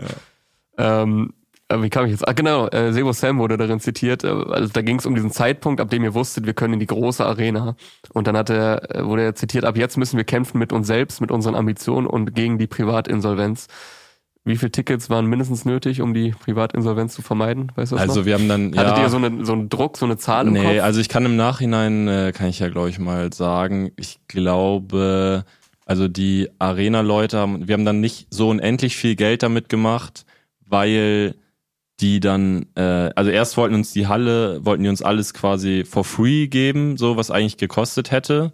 Also so als, ähm, wie soll ich sagen, Einfach weil die die Idee geil fanden halt. Und dann haben die aber gemerkt, okay, es gehen halt so und so viel Tickets weg und dann können die natürlich nicht auch vom äh, Steuer Fahnder oder wie der Shit heißt, können die, können die nicht einfach, äh, genau, ah, so heißt, können die, Shoutout, äh, können die nicht einfach sagen, ey, äh, ja, hier Paul Panzer hat hier vor 4000 gespielt, musste aber so viel bezahlen und aus irgendeinem random Grund haben die vor 4000 Leuten gespielt und äh, mussten gar nichts gar bezahlen nicht bezahlen, ja. und haben dann jeder irgendwie 40.000 oder was damit gemacht, sondern dann haben wir auch so, äh, die hatten uns vorher mal gesagt, ja, wahrscheinlich so Kosten so und so viel, irgendwie, was weiß ich, 20.000 oder so. Und dann kurz vorher haben, haben die halt nochmal eine Kalkulation geschickt, wo es dann auf einmal viel mehr war. Und wir waren mhm. so, oh fuck. Äh, aber das war einfach nur, weil die halt das natürlich angleichen mussten, als sie gemerkt haben, das wird immer mehr wie eine normale Show. Dann können wir euch leider nicht alles einfach erlassen, sondern ja. müssen damit auch ein bisschen Kosten decken, einfach damit es fair ist quasi. Ähm, wieder abgeschwiffen. ähm, genau, aber das war dann so das Ding, dass die aber auch im Nachhinein meinten, ey, wenn da jetzt, wenn es wirklich so ein Ding vor 20 Leuten gewesen wäre, vielleicht hätte man es abgesagt so, aber ihr wärt auf jeden Fall nicht irgendwie crazy in die ähm, in die Schulden gegangen, das wussten wir aber nicht. Also das hat sie uns so. im Nachhinein mhm. gesagt. Sie meint halt so, ja, grob sind die Kosten so 20.000 und hat dann im Nachhinein gesagt, nee, ich hätte euch jetzt nicht euch irgendwie, wie soll ich, komplett hops so genommen. Komplett pleite machen. Ja, genau, ja. so. Ja, aber also ihr wusstet ja zumindest, es wird vierstellig vorher. So, das, also das kam ja in der Doku raus. Kostentechnisch, ja, ja. Aber zuschauertechnisch wussten wir nichts. Oder was meinst du jetzt? Mm, ja, Zuschauer, zuschauertechnisch, ab einem bestimmten Punkt wusstet ihr dann, Ach so, okay, ja, ja, ja. Safe, also es, safe, es wird ja, ja. Äh, vierstellig zumindest ja. so. Ja. Ich glaube, also ja, wir wussten dann. Ich glaube, kurz vorher wusstet ihr so zwei, zweieinhalb oder ja. so. Ja. Es ist schon nochmal angezogen, aber wir haben schon dann so Updates bekommen und dann. Abendkasse äh, wahrscheinlich auch noch ein bisschen. Ja, ja, also Abendkasse oder letzter Tag waren halt einfach so 500. Krass. Das war halt okay. wirklich crazy. Mhm. Also äh, das war sehr, sehr cool. Hat sich die ganze Promo-Phase gelohnt auf jeden Fall. I hope. Ähm, eine, wie ich finde, sehr schöne Szene in der Doku äh, war auch, wie du Sebo vor seinem Auftritt anmoderiert hast. So, du hast mhm. dann nochmal betont, okay, wir alle haben schon äh, scheiß Shows gespielt, gehört irgendwie dazu, aber er macht es halt schon super lange, jahrelang. Ähm, und hast auch betont, wie viel Liebe er verdient hat jetzt von der Crowd. So. Mhm. Und nach diesem ganzen Hustle auch für ihn. Ist es auch so das, was euch als Gruppe stark macht oder so generell ja unter Künstlern, dass man sich auch verstanden fühlt? Weil das ist ja schon so ein Ding, dass viele Leute es einfach vielleicht nicht verstehen und man oft so gegen, gegen so Kritik ankämpft. Ja, wobei ich kann das auch nicht so pauschalisieren, dass jetzt alle Künstler sich gegenseitig verstehen, weil es ja. ist dann auch oft so, dann bist du so, denkst du so, ja, Künstler, wir halten zusammen, bla bla, und dann bist du bei so einer Mixshow und jeder hat so zweimal zehn Minuten und der zweite geht so auf die Bühne und macht so 17 und dann denkst du so, wie, wie kann man so doll die Zeit vergessen? Dass, also da kommt so mhm. jemand von der Bühne und ist so, ey, sorry, ich, es lief so gut und ich habe einfach die Zeit vergessen. Und dann ist halt auch so das Verständnis, weißt du, es ist nicht so, dass man so pauschal immer für alles Verständnis hat oder so.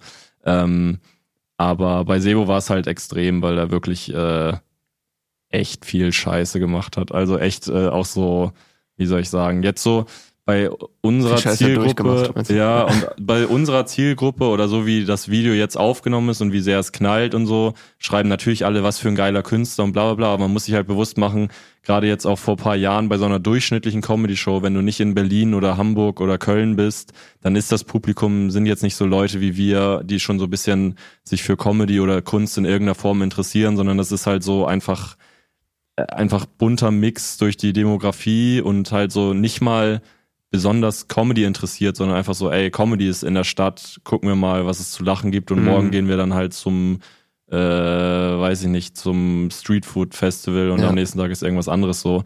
Und äh, bei dieser Demografie hat Sebo halt echt teilweise Schwierigkeiten ja. so und auch kein, kein Interesse daran, irgendwie Kompromisse einzugehen und sowas. Und äh, dann wie soll ich sagen, dann hat's uns alle echt gefreut, ihn auf so einer Bühne zu sehen und äh, zu sehen, dass das so klappt, weil das jedem von uns auch, darum machen, haben wir es ja auch mit ihm, darum ist er auch in der Gruppe, weil wir halt von vornherein wussten, eigentlich bei Leuten wie uns jetzt oder für alle, die eigentlich schon so ein bisschen was gesehen haben, ist es halt mega geil, wenn jemand was anders macht und wenn jemand so anti ist und so smarte Sachen und äh, weiß ich nicht, einfach so ein bisschen dadaistisch teilweise auch oder so das ist halt mega cool und eigentlich mega, auch wenn es äh, widersprüchlich wirkt, aber es ist eigentlich mega im Zeitgeist und mega mhm. interessant für die Leute, aber du musst halt diese Leute erstmal erreichen, weil das ist mit Comedy so schwer, weil da nicht diese kritische Masse ist, die sich sowieso für Comedy interessiert, sondern es sind immer so einzelne Leute. Ja, es ist ja eh schon super schwer in Kunst allgemein, ob man jetzt Musik macht oder, oder halt Comedy rauszu, also da irgendwie Erfolg mit zu haben, weil es ja immer so viele gibt. Und mit so einem sehr speziellen Stil ist dann ja noch mal mehr. Du weißt ja. vorher schon, das kommt bei manchen Leuten gar nicht an ja. und bei anderen halt mehr, ne? Ja, ja, und dann auch wenn du halt dann für irgendwie, wie soll ich sagen, für so einen Abend, also wenn Sebo jetzt Tickets verkauft, dann ist es auch immer noch also Leute lieben ihn übertrieben und äh, sagen so, also Leute finden, dass er der Beste von uns vier ist oder so und feiern ihn am meisten ab. Aber ich kann mir immer noch vorstellen, wenn, wenn man jetzt so Soloabend äh, irgendwie Solo-Tickets kaufen soll und dann fragt man so die irgendwie, muss man so die Freundin oder so fragen, die vielleicht einen ganz anderen Humor hat, dann geht man vielleicht doch lieber zu Jorik oder irgendwie zu mir, weil das dann am Ende so ist halt weniger, wie soll ich sagen, wenn Leute dafür halt nicht affin sind, kann das für die halt echt schlimm sein, so, ja. oder? Und das ist halt aber darum umso wichtiger, äh, dass die Leute, die es fühlen, auch irgendwie das unterstützen ja, oder so dranbleiben. Ja. So. Und es ist ja für euch wahrscheinlich auch äh, schön, also klar ist jetzt natürlich für dich auch cool, eine sehr gut laufende Solo-Tour jetzt schon zu haben, aber dass man solche Erfolge auch als äh, Gruppe genießen kann. Ne? Das ist ja Safe, ja, vor allem wenn man halt äh, weiß, dass man das zusammen so von ja. null an irgendwie, äh, also gerade bei diesen 3500 Leuten, da waren wir halt echt so, ey, das haben wir uns jetzt so selber erarbeitet und wir können so noch den Leuten irgendwie von der Längstes Arena danken, aber ansonsten und allen, die wir da so kennengelernt haben. Ja. Aber ansonsten ist das halt wirklich mal so, so. 100 Prozent ja. einfach nur unser Ding und unser Verdienst so. Und äh, das schweißt halt echt zusammen so. Eine letzte Sache zum Arena-Stand. Äh, jemand, der auch an dem Abend vor Ort war und euch mit der Meint, Erfahrung... das war übelst kacke. Was hältst Und du hast ihn beleidigt bei der Aftershow-Party. Was hältst du davon? ich habe hier noch ein Zitat. ähm, nee, der... Es gibt da so Vorwürfe. Nein, okay, sorry. jetzt kommen wir mal zu dem Skandal. ähm, Nee, wo, genau. Jemand, der auch da war und euch sehr geholfen hat, Alter, dieser Husten, ne? ähm, mit eurer, äh, mit seiner Erfahrung ist äh, Felix Lobrecht. Hm. Ähm, wie kam, also hattet ihr vorher schon Kontakt? Wie kam es zustande? Er hat dann ja quasi die Ton- und Lichttechnik mal eben übernommen. Yes, äh, Shoutout. Und das Mikro heute ist auch von ihm, müssen wir sagen. Ja, genau. Das ist das Erfolgsmikro. ähm, ja, das kam so, wir, also er hat Jorik zum Beispiel schon auf dem Zettel gehabt, weiß ich, weil Jorik war irgendwie beim Nightwatch Talent Award und da hat er ihm, glaube ich, geschrieben, ey, geiles Set. Äh, und ähm, so genau ein bisschen hin und her geschrieben und man hat eh, also er kommt ja auch aus dieser so halbwegs aus dieser Open Mic wirklich Deep Dive Comedy Szene und da kriegst du wie gesagt mit, wenn jetzt in Köln übermorgen irgendeiner seinen ersten Auftritt hat und übel gut ist oder zumindest sagen wir mal im ersten Jahr Comedy äh, und das durchgezogen hat und dann mega gut ist und Leute über den reden, kriegt auch Felix das mit, auch wenn man denkt, er ist so big oder so. Ja, aber der spielt ja auch immer noch hier Open Mic. Genau, wenn es ja. so und ähm, dann weiß ich, dass er ihn auf dem Schirm hatte und dann war es, glaube ich, so, dass wir halt, also ich bin extrem gut ähm, mit Phyllis Tasch dann halt befreundet und äh, mit Kinan auch äh, hatte ich zu der Zeit sehr viel Kontakt und äh, auch, also auch jetzt noch so. Und äh, ich glaube, dann war es so ein bisschen, dass als wir das so öffentlich gemacht haben, äh, war das so in der Comedy-Szene schon direkt so ein Ding und hat sich dann halt immer mehr so entwickelt. Und ich glaube einfach, äh, dass die, also sein Umfeld, äh, nicht aufgehört hat, ihn abzufangen damit. Könnte ich mir vorstellen so. Und dann, also, oder ihn damit so vollgelabert haben. Und äh, dass er dann irgendwann halt äh, das sich so auch äh, gegeben hat oder geguckt hat, was da genau abgeht. Und dann weiß ich nicht, ob das sogar von ihm aus kam oder ob wir dann so über Phyllis oder Kinan so gefragt haben, ey, könntet ihr euch vorstellen, dass er da mal so kleines Shoutout gibt oder irgendwas. Also ich weiß nicht, ob wir da so needy waren oder ob er direkt so auf korrekt das auch angeboten hat. Ich kann mir beides äh, sehr gut vorstellen. Äh, aber auf jeden Fall kam das dann so, dass wir dann irgendwann geschrieben haben und er meinte, ja, ey, äh, geile Sache, äh, Dings, äh, mein Podcast ist gerade in der Pause, aber wenn das weitergeht und das ging irgendwie so drei Tage vor der Arena-Show leider, mhm. ging die, ging die Dings erst weiter, aber dann kann ich so Shoutout geben und äh, wird auch äh, zum Soundcheck halt rumkommen, weil eben Arena, das war halt echt wertvoll, ne, weil Arena so äh, nochmal was anderes ist und er da halt schon so Erfahrung hatte. Und dann, wie in der Doku ja auch beschrieben wird, hatten wir dann ja. halt auch einen weirden Tontechniker so ein bisschen. Und äh, das war dann schon big, dass er uns da geholfen hat. Ja, und einen ganz kurzen Auftritt auf der Bühne hatte er auch noch. Jetzt genau, ja. Ein, ein ja, genau, das war das, ja. genau, das war auch nice, weil dann hatten wir so, hatten die Idee, ey, voll geil, dass er seine Hilfe anbietet, aber es wäre schon irgendwie wack, wenn wir jetzt so alles self-made gemacht haben und dann auf einmal holen wir uns so Lobrecht ins Boot und der macht da noch irgendwie groß was. Und er hatte genau dasselbe, dass er so meinte, ey, ich will nicht, dass das dann auf einmal so äh, mein Ding wird. Also, ja. und dann hatten wir beide so dieses, äh, die Idee, dass er halt so ein Cameo, Cameo, wie heißt Cameo-Auftritt Cameo -Auftritt hat. Und ähm, er genau, hat dann die Fragen dann gebracht. So, genau, ja. dann waren wir so voll einig, was das angeht. Das war nice. Ja. Also ich glaube, er hat sogar zuerst vorgeschlagen und wir waren so, oh Gott sei Dank, weil mhm. genau so haben wir uns eigentlich auch vorgestellt, dass es eigentlich am witzigsten wäre, wenn es so ist. Yes. Kommen wir noch mal ein bisschen äh, zu dir und Comedy allgemein zurück. Ich habe äh, rückblickend eine ganz interessante Einordnung gefunden von dir aus dem Podcast mit Ole Waschkau. Mm. oh wei, oh wei, oh wei. Die, die Folge ist ziemlich genau drei Jahre her, November 20. Ich kann die Einordnung rückblickend voll verstehen, aber ich fand es irgendwie ganz witzig. Da hast du über du TikTok... Du hast gesagt, du bist rechtsradikal. Sprechen wir über deinen Wandel, was das angeht. ähm, nee, da ging es um TikTok als Vermarkt Vermarktungskanal für Comedians. Mhm. Und da meintest du auch so, äh, ja, der TikTok Hype, der ist wahrscheinlich bald wieder vorbei und so. Jetzt drei Jahre später habt ihr als vier Feinde über 260.000 Follower bei TikTok, über 12 mhm. Millionen Likes. Wir haben gerade schon ein bisschen drüber gequatscht, so Auftritte hochladen bei TikTok. Wie stehst du mittlerweile zu TikTok als Plattform für Comedians? Äh, also ich finde, ich, also ich sehe nicht so ganz, wenn Leute so, ich habe paar Kollegen auch, die so Insta und so voll fein mit sind und dann so sagen, TikTok ist voll schlimm, weil Klar, vielleicht gucken Leute dann noch weniger konsequent irgendwie was zu Ende, aber du hast wenigstens die Möglichkeit, so random Leute zu erreichen, so. Und also weißt du, bei Insta ist es so schwerer. Also die Reihenfolge ist ja so, TikTok schenkt dir so mega viel, wenn du Sachen machst, die Leute irgendwie äh, angucken, dann Insta so, naja, und YouTube ist so richtiger Hustle, ne? Also wenn du YouTube-Views hast, dann ist schon so äh, Endstufe. Und äh, ich finde, das ist halt voll legitim, das zu nutzen und wir machen es auch. Aber ich bin froh auch, dass wir jetzt mit vier Feinde so aufwendigere YouTube-Sachen so häufig machen und dass das auch klappt, weil das halt nochmal eine andere Art von Konsum einfach ist und so. Aber ich glaube, der, es ist eigentlich, ist TikTok halt der einfachste Weg, um erstmal Leute aufmerksam zu machen. Ja. Plus, man denkt halt so an klassischen TikTok-Content, aber es gibt auch gute Sachen und mhm. du kannst halt gute Sachen äh, machen und du kannst auch du kannst auch ein extrem, für mich ist ja eigentlich, wäre es ja Gold, ich nutze es fast gar nicht für so Solo Joke hochladen Kram, aber ich habe so Jokes, die gehen zehn Sekunden und es gibt auch gute Jokes, die gehen zehn Sekunden und dann ist natürlich Gold. Also ich habe so letztens so ein Video gesehen von so einem Typen, der so, weiß nicht, ob du das in der Story dann gesehen hast, aber der hat so irgendwie so ein Podcast quasi so mit dem Timing Joke ja ja das ist halt so überragender ja. es gibt so überragende Jokes so One-Liner und so die halt echt so neu sind und selbst geschrieben und wenn du das halt machst und du hast dir da Mühe gegeben und dann nimmst du es auch okay auf und lädst es hoch finde ich wenn das dann viral geht, ist ja geil. Also dann kann sich ja auch keiner, können immer noch Leute sagen, ich finde das unlustig, aber du erreichst ja die Leute, mhm. die du mhm. erreichen willst und es bleibt trotzdem kleben. Also über den Joke denke ich so oft nach. Und äh, das heißt, das ist ja nicht so, dass du alles, was da ist, einfach so wegkonsumierst, sondern ja. so, darum, ich will's, ich würde es nicht äh, verteufeln.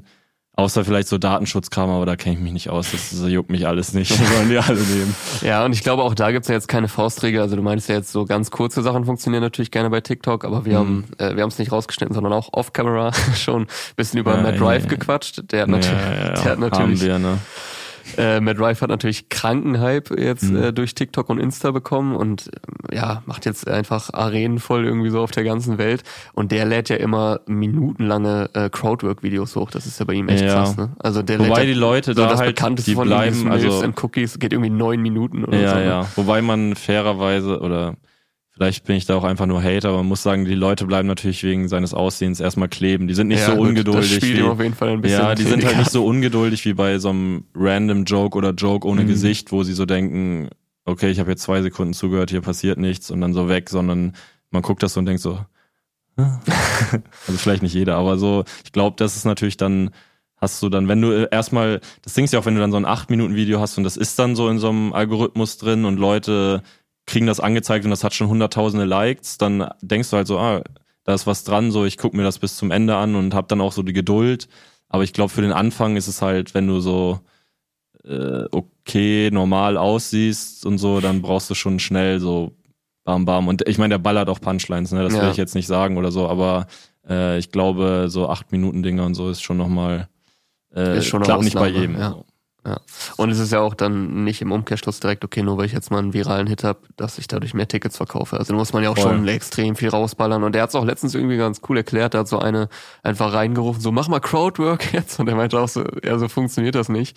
Und also er lockt ja über Crowdwork Leute zu seinen Shows und aber die Shows bestehen ja hauptsächlich aus geschriebenem Material. Das ist ja, ja. hier so ein Zwiespalt, ich weiß nicht, wie du damit umgehst, so was lädt man jetzt hoch und also, weil wenn man zur Live-Show kommt, will man ja nicht alle schon aus dem Internet kennen, ne? Ja, also ich muss sagen, ich habe da auch äh, irgendwie, ich habe das Gefühl, auch da wieder mit Phyllis so zusammen, wir haben halt echt dieses falsch aber lustig Ding, also auch die anderen, die da so sind, das ist halt natürlich Gold wert, weil du kein Material verballerst, mhm. aber du stehst auf einer Bühne mit einem Mikro, es ist jetzt nicht so weit weg von Stand-up, weil zum Beispiel Fabi Rommel ähm, macht ja so Sketche ja. im Internet und er meinte seine sorry, er hat so äh, 300k bei Insta oder so, was ja schon ultra viel ist und er verkauft auch riesige Hallen aus. Also schon big, big so, aber er meint so im Verhältnis ist es halt nicht so crazy, weil die Leute natürlich erstmal über Sketche irgendwie kommen und dann ist es halt so, äh, ist dieser Weg zu, ah, der macht auch Stand-up, ich check das überhaupt erst, dass der Tickets zu verkaufen hat und ich gehe da hin und so. Der Weg ist halt ein bisschen größer als jetzt bei so vielleicht so falsch, aber lustig Stuff oder eben, wenn dann mal so vier Feinde irgendwie äh, Aufzeichnungen rauskommen oder so, dass man so sieht, ah, geil, der macht das und das. Ich kann mir genau vorstellen, wie er das in meiner Stadt auch macht und ich halt im Publikum sitze. Ich weiß ungefähr, was mich erwartet. So, ich glaube, das ist schon äh, mega viel wert, dass man da so, äh, wie soll ich sagen, diese Übertragung ne, hat, dass man schon irgendwie, ich musste jetzt so das erste Programm quasi mit dem ersten Programm dann auch bewerben, mehr oder weniger. Und da ist schon ein bisschen was online so. Ähm, aber es ist so, ich habe irgendwie versucht, so ein Mittelmaß zu finden, ne? dass ja. Leute wissen, was ich mache und auch paar Jokes wiedererkennen, aber dass ich nicht einfach alles raushau, weil ich das Gefühl habe, ey, die müssen jetzt alle zwei Wochen was von mir sehen, sonst vergessen die mich oder so. Es geht ja auch gar nicht anders, weil wenn man jetzt, also Matt Drive lebt ja jetzt so, weil wir gerade über ihn gesprochen haben, krass halt, dass er so eine Crowdwork-Maschine ist und das kannst du jetzt auch nicht von jedem Comedian erwarten und du musst ja gute Sachen online stellen, um überhaupt erstmal Interesse zu wecken. So, ja, ne? safe. Und es ist halt ja. auch eine Stilfrage. Ich meine, ja. ich könnte auch vielleicht kommt auch der nächste Newcomer oder in einem Paralleluniversum ist jemand, der ist wie ich, macht so One-Liner, aber ist halt noch produktiver oder kreativer und kann halt neben seinem Programm noch irgendwie drei, vier One-Liner-Reels äh, die Woche hochladen oder so. Aber ich bin da halt zu, also ich spiele die halt oft, bis ich zufrieden bin, auch vom Timing und so. Und ich bin da halt sehr so, versuche eigentlich Sachen, ähm, wie soll ich sagen, zurückzuhalten und äh, ja. mach wenig so real Real-Kram. Ja. Macht ihr dann ja auf andere Art und Weise mit den vier genau. feinen Sachen. Ja. Wo auch, also wenn wir nur das machen würden, wäre mein Solo wahrscheinlich auch nicht so, ne, also das ist dann halt schon so, wie gesagt, wichtig, dass irgendwie Leute wissen, dass man Stand-up macht. Aber ich glaube, das haben wir auch ganz okay hinbekommen, dass das irgendwie deutlich wurde und jetzt Leute nicht nur denken, das sind die von der Couch. Also. Was ich manchmal denke bei so äh, Clips aus den USA, also ist natürlich nicht immer repräsentativ, weil die Leute laden natürlich auch in der Regel die besten Sachen hoch, aber dass da in diesen Comedy-Clubs und Open Mics natürlich nochmal eine ganz andere Energie herrscht, weil das irgendwie so sehr verwurzelter ist. Ja. Guckst du manchmal auch so Clips und denkst dir, Mann, wieso kann, also hier ist ja auch cool in Berliner Comedy-Clubs und so, aber es ist einfach irgendwie nochmal was anderes, deutsches Publikum, die Kunstform ist noch nicht so etabliert. Ja, also ich finde es auch eine Chance, weil in Amerika ist es halt, es gibt viele Comedian-Arten schon. Also in Deutschland bin ich einfach so gefühlt der einzige One-Liner-Comedian. Also ich will jetzt nichts Falsches sagen. Es gibt so Johnny Armstrong, aber der macht, ist jetzt auch nicht ultra aktiv oder so. Und ich mache jetzt auch nicht nur One-Liner, dass ich mir das jetzt so auf die Fahne schreiben will, aber es gibt halt so voll viele Sachen. Es gibt jetzt nicht den Storytelling-Comedian, gibt es noch nicht. Es gibt noch nicht das Special wo jemand voll killt und alle moralischen Grenzen überschreitet, aber immer so das Maß findet, sage ich mal. Und also es gibt so, es gibt eigentlich mega wenig einfach. Und ähm, das ist halt auch gut irgendwo, weil in Amerika musst du ja auch teilweise, äh, gibt es dann so es gibt da ja Shows, so Open Mics, da bezahlst du dafür, dass, also, oder du musst vier, du musst vier ja. Freunde mitbringen, die sich ins Publikum setzen, damit du auftreten darfst. Oder du trittst nur, da treten 20 Comedians auf und das Publikum sind halt die 19 anderen Comedians, die gerade nicht auftreten. Und wenn du als letzter dran bist, kannst du ungefähr ausrechnen, vor wie vielen Leuten du dann spielst.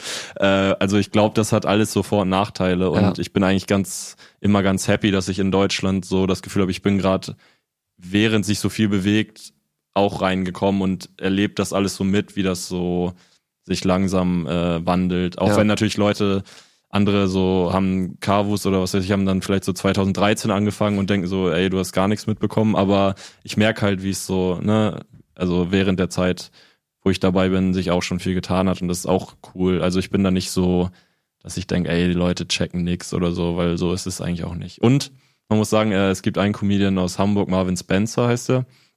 Der war mal so für ein, zwei Jahre in Amerika, auch für so äh, Open Mics hat er dann so nebenbei gemacht und äh, der meinte halt, das durchschnittliche Niveau ist auf keinen Fall geiler als hier. Ja, also krass, es gibt okay. da so viel mhm. Trash mhm. halt und natürlich, wenn du es dann nach oben schaffst, so die Peak Peak Comedians sind vielleicht noch, also sind halt erfahrener, besser, was weiß ich vielleicht, aber nach unten gibt's halt auch unendlich viele Möglichkeiten da. Also das ist nicht so, dass die da alle voll die äh, Genies sind und dass äh, da mhm. jetzt so viel weiter ist. Also ähm, gibt es, wie soll ich sagen, Vor- und Nachteile und verschiedene Perspektiven so. Ist ja, ist ja generell so bei Kunst, also auch irgendwie im Musikbereich. Ähm, natürlich, wenn du jetzt in Amerika groß werden willst, die Konkurrenz ist halt um ein Vielfaches größer. Ja, auf der anderen Seite mehr Leute können theoretisch dann Musik hören auf der ja. Welt. Also gibt ja immer nicht nur nur die eine Seite. Ja, ja, das ja. darf man halt auch nicht vergessen, dass wir machen halt so Comedy in Deutschland. Manche auch so zu oder Phyllis meint das zu mir, das ist halt so man darf nicht vergessen, wie unwichtig das eigentlich ist. Ne? Man mhm. denkt immer so, man, man ist es jetzt, aber ich war in Dänemark im Urlaub und war da in so einem Impro äh, Comedy Club, also Zuschauen einfach nur. Ja. Und dann denke ich auch so, wen zum Teufel jucken dänische Comedians? Also sind die dann so in Dänemark? Sind das so die auch Stars da oder ist das scheißegal? Und so ist Deutschland ja auch nur ein weiteres Land. Also mich interessieren auch keine die größten tschechischen Comedians und bla bla, also alles außer Englisch. Ja, außer, außer Englisch, was so worldwide quasi, oder ja. ich meine, Russisch ist auch ein riesiger Markt und so, ich kenne da auch keine Sau. Das ist halt immer natürlich allein durch diese Sprache und so ist schon krass eine Nische mhm. und irgendwie kann man es auch nicht zu wichtig nehmen am Ende. Ja. obwohl ich es schon extrem wichtig finde. Was ich mir auch immer wieder aber auch denke, ist, ähm, man muss Comedy auch einfach live sehen. Ne? Also es gab wirklich so Bits, die ich irgendwie schon live gesehen habe und es einfach super gut war und dann guckst du die auf dem, auf dem Handy irgendwie und denkst dir, ja, alleine zu Hause auf dem Sofa auf dem Handy kommt es halt nicht so gut Safe. rüber. Ne? Und was ich auch immer denke, es sind nicht nur einzelne Bits, sondern es sind vor allem Comedians. Bestimmte mhm. Comedians sind echt, also ich weiß nicht, ich habe das Gefühl, meine Jokes so Joke-Joke-Sachen. Ich habe Glück, ich funktioniere bei Aufzeichnungen und so ganz gut. Es kommt einigermaßen rüber. Live ist natürlich geiler, aber Leute sehen das und der Humor wird transportiert. Aber ob es jetzt Phyllis ist oder äh, na gut, Carvus, übrigens, Carvus Kalant hat ja jetzt sein Special, Special rausgehauen, ja. Shoutout, äh, unbedingt angucken. Yes, ich war auch da, war sehr, sehr gut. Yes, ja. ich war Wir eine Reihe vor dir oder so. ähm, auf jeden Fall, äh, das ist halt dann teilweise je nach Stil, das, also Robert Allen zum Beispiel ist mhm. auch so ein Comedian, den ich übel feier. Das ist so witzig, ne? Also ist so geil, was er macht. Und dann siehst du aber halt die Aufzeichnung und du guckst das so und du bist so, ah, das ist leider, das ist immer noch nicht das Video, wo ich jetzt all meinen Freunden sagen kann, ey, mhm. das meinte ich, guckt euch das Video an, dann checkt ihr das. Sondern viele, manchmal ist es halt auch einfach, manche Leute funktionieren halt live einfach am besten. So. Ja. Und das ist auch, also das macht die nicht schlechter oder so, aber es macht es natürlich für die viel schwerer, in dieser Internetzeit irgendwie Leute so zu, zu erreichen und zu catchen. So. Ja. Deswegen, äh, die größten Live-Monster sind irgendwie auf Aufzeichnungen manchmal nicht so, dass man es richtig direkt checkt. So. Da wir ja jetzt immer wieder so zwischendurch über Comedy-Kollegen und Freunde gesprochen haben, äh, ich habe es auch vorhin schon kurz erwähnt, äh, Jorik hat ja kürzlich den letzten Teil seiner kleinen Comedy-Doku veröffentlicht. Da bist du auch ja öfter drin zu sehen und eine Stelle fand ich interessant. Ähm, das Die, so wo ich diese Erdnussflips so mit einem. genau, darüber wollte ich, wie hast du das gemacht?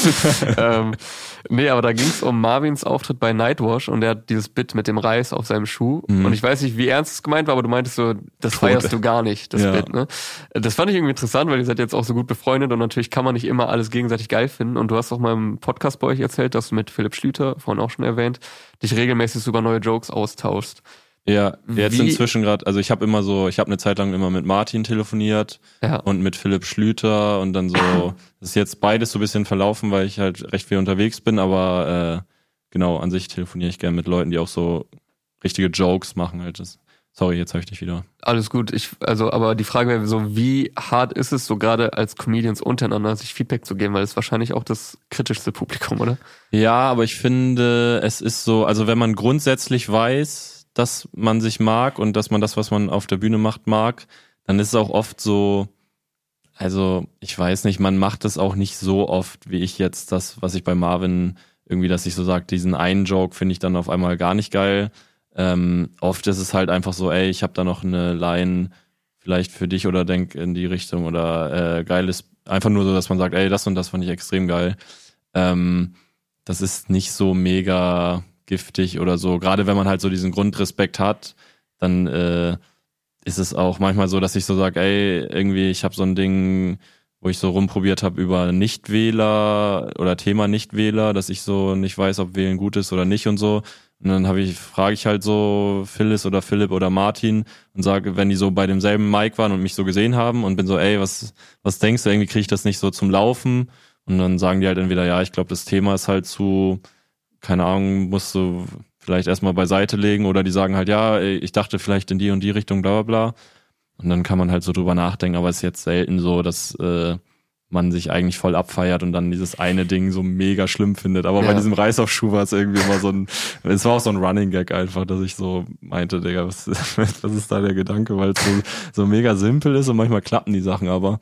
Und ich hatte es auch so oft, dass ich so Comedians wo ich auch weiß, die mögen mich und ich mag die, so in Hamburg irgendwie bei einem Mike so einen Joke irgendwie gepitcht hab und dann sind die so, ja, weiß ich nicht. Und dann probiere ich den aber, dann killt er und dann sehen die den paar Mal und dann sagen die auch so, ey, äh, Man weiß es jetzt so auf nicht, der Bühne, ja. ja, auf der Bühne, so wie du es jetzt gemacht hast, fand ich auch lustig, aber du hast es irgendwie eben anders erzählt oder so und dann, man muss es halt einfach auf der Bühne probieren und eigentlich ist auch dann, äh, wenn es übertrieben den Laden auseinander. Ist jetzt un unwahrscheinlich, dass irgendein Comedian, der dich eigentlich mag, so da steht und so denkt, äh, was soll mhm. das denn jetzt so? Es gibt ja manche, also es hängt ja auch immer sehr viel vom Publikum ab. Es gibt ja wirklich Bits, die vor dem einen Publikum mega gut funktionieren und beim nächsten Mal dann gar nicht. Hast du irgendwie eine Faustregel, aber nur Jokes streichst? Ähm, ja, also am Anfang ist es, es ist halt unwahrscheinlich. Ich glaube, man muss da so mit dem im, im Verhältnis arbeiten. Wenn ich jetzt auf die Bühne gehe jetzt hier und ich mache am Anfang Safe, wo ich weiß, wie das ungefähr klappt und das klappt super, die safen Sachen und dann gehe ich in die neuen Sachen und äh, die klappen gar nicht und das mache ich so dreimal und es klappt immer am Anfang das super und das danach gar nicht, dann ist es, also dann schmeiße ich es oft weg, wenn ich jetzt nicht so richtig überzeugt von der Idee bin und so richtig denk, ja, okay, die ist, es kommt noch nicht ganz rüber oder so, weil oft habe ich auch so Jokes, die bedeuten gar nichts und dann ist es wirklich so, okay, wenn ihr die Variante nicht nehmt, ich kann keine andere anbieten. Ja, das ist okay. das Einzige, mhm. was ich daran lustig fand. Scheiß auf das Thema und dann äh, mache ich es halt, äh, muss ich es umschreiben oder halt lassen so. Ähm, und dann gibt's halt so Dinge, zum Beispiel, du warst ja bei dem Solo jetzt dieses Kannibalismus-Ding. Ja. Da, das habe ich so oft äh, gespielt in Hamburg und äh, das war immer so, also bei so bezahlten Mix-Shows und so habe ich es immer weggelassen, weil es so mittelmäßig, das hat sich noch so unsicher für mich angefühlt und war immer irgendwie kacke und jetzt ist es so mit das, also für mich mit das Geilste eigentlich, weil es so mhm. echt gut äh, irgendwie, da habe ich so das Gefühl, das Timing klappt und das Bild ist lustig und so und äh, ich mag das irgendwie gerne und äh, da ist quasi so eine Spannung im Raum und die wird dann so richtig aufgelöst und so, das äh, finde ich cool. Und äh, dann gibt's eben so Ausnahmen wie das oder das mit der Audioaufnahme, wo ich halt echt lange die verlängert habe, dann wieder gekürzt, dann so Neues äh, da reingepackt, Altes raus, bla bla bla. Und dann ist es halt irgendwann das geworden, was es jetzt gerade so ist. Und vielleicht kommt auch noch mal was dazu. Aber bei so Jokes, Jokes, wo ich ja viele habe, ist es halt echt oft so, das ist meine Variante, die ich anbieten kann. Nee, okay, dann nicht und dann ja. scheiß auf den Joke. So. Ja, so längere Sachen ist ja auch immer die Frage, okay, habe ich jetzt sieben Minuten oder bette ich die in ein 80 Minuten funktionierendes Programm ja, ein? So und auch habe ich, und also gerade wenn es dann auch Richtung Callbacks und so geht, also die können safe. ja nur bei einer. Und ich denk, manch, manchmal denkst du, du hast eine sieben Minuten Story und dann kommt nach einem halben Jahr raus, wo du es gespielt hast und dann gekürzt, dass du eigentlich eine drei Minuten Story ja. hattest und da halt einfach zu viel Kram dran war, der irgendwie vielleicht ein bisschen unnötig war so und den Rhythmus kaputt gemacht hat so. Darum ähm, es ist nicht immer alles direkt Müll, nur weil es nicht funktioniert, mhm. aber man muss halt einfach so auf das Gefühl hören, ob man jetzt das Gefühl hat, das Publikum war jetzt irgendwie an dem Abend scheiße oder ich bin halt einfach scheiße oder der Joke ist scheiße.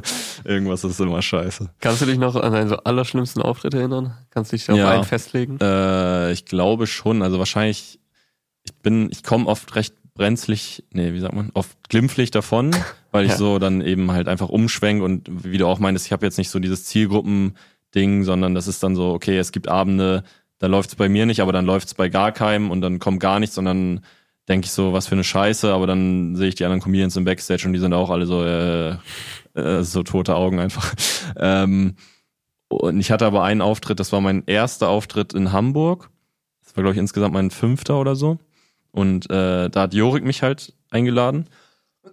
Der hatte so eine Show, die hieß Melting Pot Comedy. Der hat die moderiert, glaube ich, auch, ne? Äh, genau, oder? mit drei anderen hatte ja. das, glaube ich, gemacht oder so.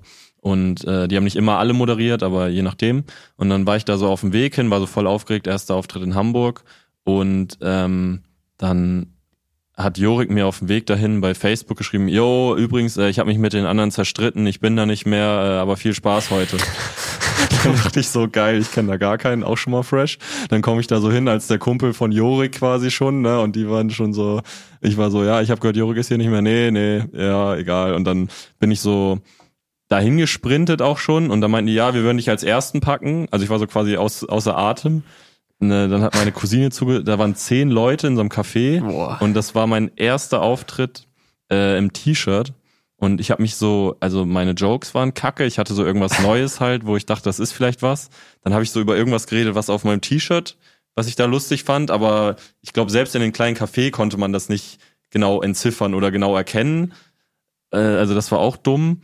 Und äh, dann habe ich mich halt voll aus der Puste aus.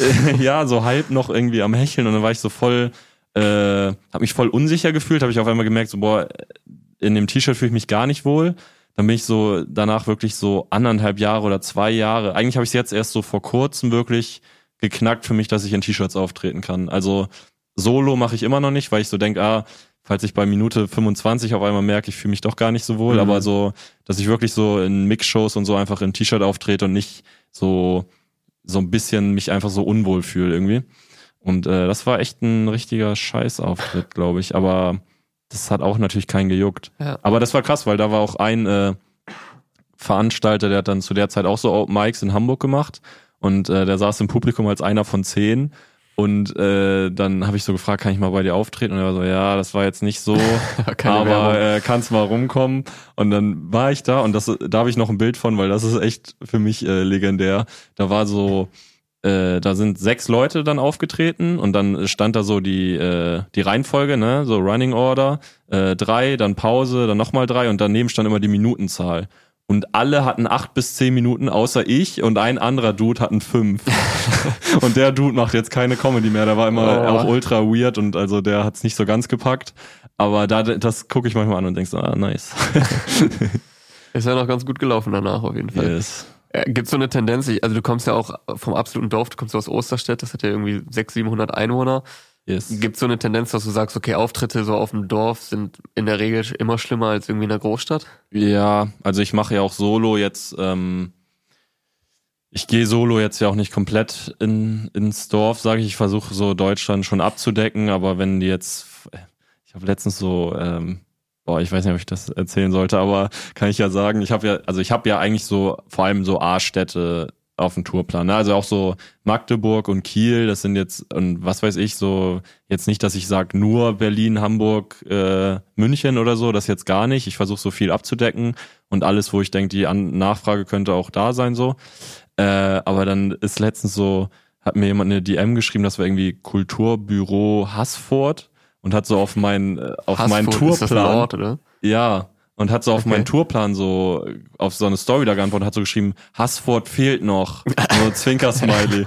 und das ist halt so zum Beispiel. Fehlt meistens, glaube ich. ja, also das ist ja mega nett auch und ja. bestimmt würden da auch Leute kommen und so. Aber es ist schon so, dass ich das Gefühl habe, je örtlicher es wird, es ist gar nicht, dass da niemand den Humor checkt, aber es ist halt dann immer so ein, ey, hier ist, hier ist was in der Stadt wir gehen da jetzt hin, egal ob wir uns für Comedy mhm. interessieren oder nicht. Wir gehen einfach hin. Ich kenne Alex Stolt nicht mal, aber geil, dass mal jemand herkommt. Und das ist ja ultra nett, aber das ist halt für mich nicht so gut, weil ich jetzt, ich funktioniere schon vor einigen, aber es gibt dann eben so, ich will dann halt meine Jokes machen. Dann wieder halt, das, was du meintest, und am nächsten Tag gehen die ja zum Foodtruck. So, ja, ja, ja, genau. Und das ist halt dann irgendwie, oder ins Kino oder was weiß ich. Und äh, das, gut, das machen Leute in Hamburg vielleicht auch. Das ist okay, wenn ihr nach meiner Show ins Kino geht, aber es geht halt einfach nur darum, dass die Leute schon kommen sollen, weil die sich irgendwie für mich oder für Comedy an sich halt so ein bisschen interessieren. So, das hilft, glaube ich, einfach. Ja. Yes. Ein letzter Punkt äh, zu Comedy. Äh, wir haben jetzt über, jetzt hast du über sehr schlechte Auftritte gesprochen. Äh, du hattest aber natürlich auch schon sehr, sehr viele gute und wurdest ja auch schon ein paar Mal ausgezeichnet. Äh, unter beim Prix Pantheon letztes Jahr haben wir gerade schon erwähnt, kürzlich beim großen Kleinkunstfestival in Berlin äh, waren ja. beides Publikumspreise. Ja, ja. Du schmunzelst schon ein bisschen. Hat das eine Bedeutung für dich, solche Auszeichnungen? Oder? Das hat eine sehr große Bedeutung für mich. äh, nee, also ich finde es cool, da eingeladen zu werden. Und es ist echt immer, äh, muss man halt sagen, ist halt gutes Geld und ist halt, wenn es auch paar Ältere irgendwo gucken oder so, ist auch cool.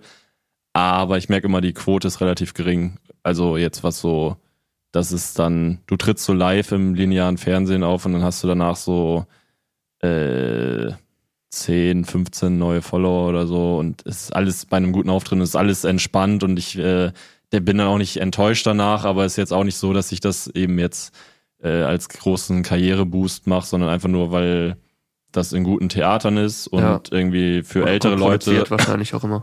genau, für ältere Leute bedeutet das was und manchmal ist es auch so, dass du dann halt für so einen Preis irgendwie 3000 Euro oder so kriegst und dann ja, ist es natürlich mega, ja. es ist mega cool. Ähm, genau, also ich, äh, ich nehme das mit und wenn ich nicht gewinne, bin ich auch nicht am Boden zerstört oder so. Aber es ist im Prinzip egal, ob ich da mitmache oder nicht, was jetzt so mein Karriereverlauf. Ich habe manchmal eher Angst, dass so Leute jetzt so in unserem Alter, die so quasi meine Kernzielgruppe vielleicht sind, dass die dann so denken, ey, warum macht der da so was? Das ist uncool. Ja, ja, ja, so voll der uncoole Scheiß und so. Und ist es auch irgendwo. Und ich glaube, ich werde das auch nicht, ich glaube, ich werde auch nicht mein Leben lang so äh, solche Preise äh, mitmachen. Aber jetzt Außer im Moment. Im Jahr 2070. Ja, genau, da hole ich den Quatsch Comedy Club. Ähm, aber ansonsten ist es, also ich ich, mir ist es eigentlich nicht unangenehm und ich denke auch so, ich versuche dann das Beste rauszuholen. Und wenn dann das Publikum wirklich mal irgendwie, was noch nicht war, aber so alt sein sollte oder irgendwie so wenig auf mich eingeht, dass es komplett bombt, wäre ich auch fein damit. Und ja. das ist dann so, es ist dann halt, ist dann halt, was es ist. Nice. Ähm, wir haben jetzt sehr, sehr, sehr viel über Comedy gequatscht.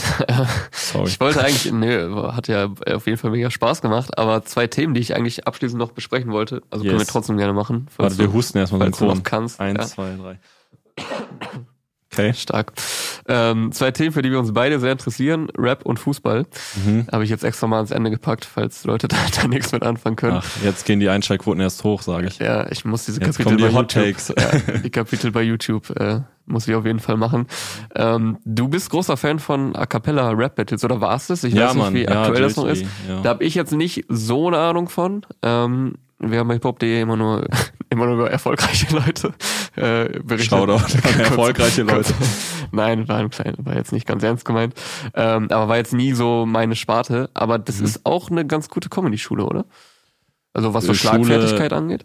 Also ich mache das ja nicht. Nee, nee, aber, aber so, wenn man das konsumiert, ähm, sind ja auch viele Jokes einfach. Ja, also ich, ich, weiß halt nicht allgemein, wenn du Comedy guckst, weiß ich nicht, ob das eine gute Comedy-Schule ist mhm. oder ob es einfach nur halt Leuten also ob es mir halt Spaß macht, weil ich mich halt eh für Humor und Punchlines interessiere und dann ist es halt eine krasse Schnittmenge. So.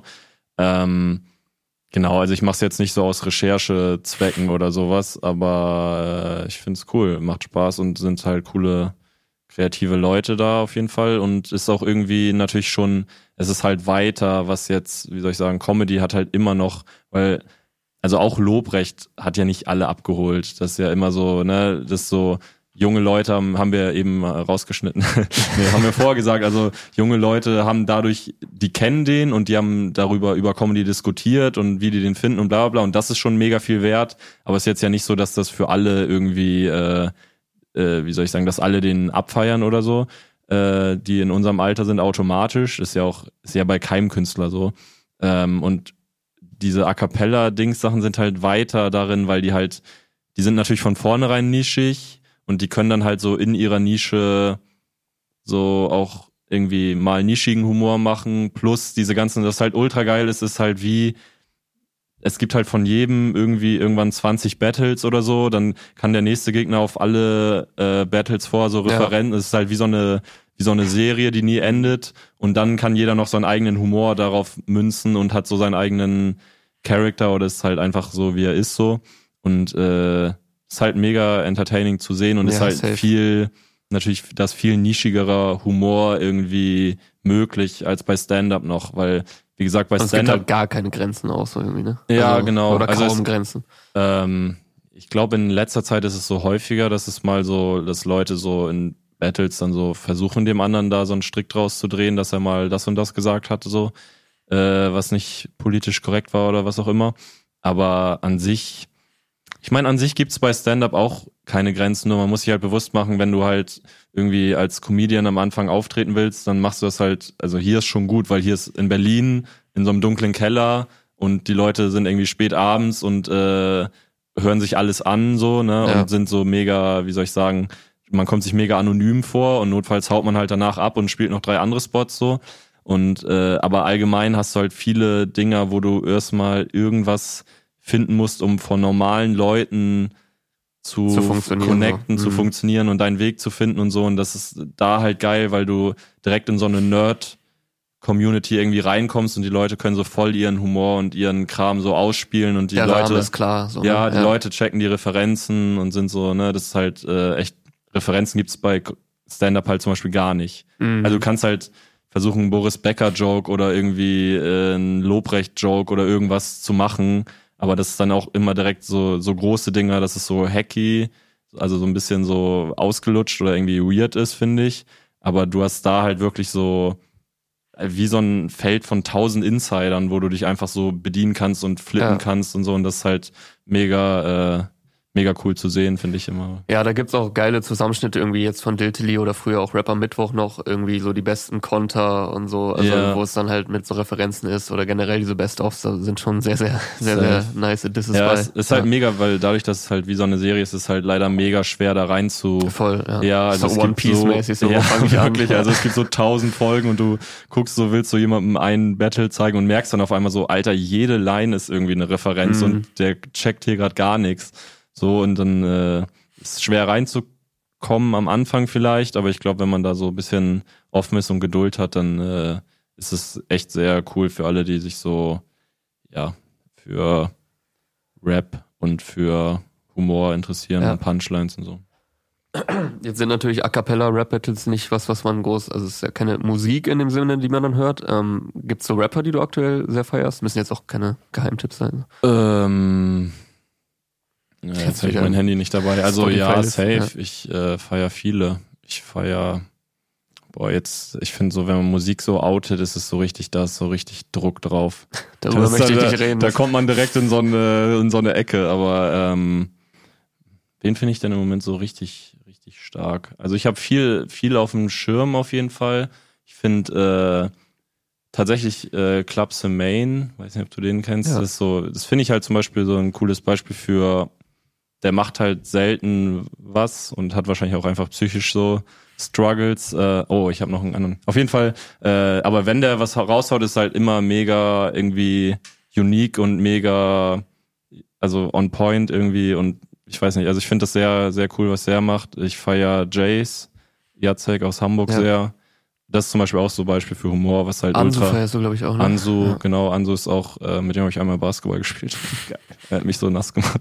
ähm, genau, das ist so Hamburg, Ansu, Levin Liam ist jetzt nicht so Rap-Rap, aber ja, geht im Moment auch ganz, so, ja. ganz gut ab. Ähm, also schon auch viel so Hamburg-Stuff einfach. Ja, also nicht jetzt so aus Lokalpatriotismus. Ich glaube, das hat sich einfach so ergeben, dass dann so, weiß nicht, irgendeiner Jace kannte, wahrscheinlich nur, weil er aus Hamburg kommt und mir das dann gezeigt hat. Und mhm. ich so, ah, nice. Aber schon bunt durchmischt, auch Amis ein paar. Aber ich bin da wenig so, wie soll ich sagen, ich versuche da äh, nicht greifbar zu sein. das ist mir am wichtigsten dann. Nee, aber so, äh, keine Ahnung, die finde ich auf jeden Fall gut. Kann man abchecken. Ich musste übrigens krass lachen letztens in der letzten oder vorletzten Folge, als Sebo erzählt hat, dass er vor die Polizei versehentlich Kolja Goldstein angemacht hat. Ja, ja, ja. Ultra ich habe das so gehört und ich äh, höre halt viel Kolja so ja. und ich dachte so, es wäre so ein Zufall, wenn er den jetzt sagt und es wäre gleichzeitig der der krasseste, den man ja, vor der Polizei abspielen kann. Ja, das war wirklich das Beste, was er. Das bei Sebo halt manchmal so also erstmal erlebt er ultra viel, einfach dadurch, dass er ist, wie er ist.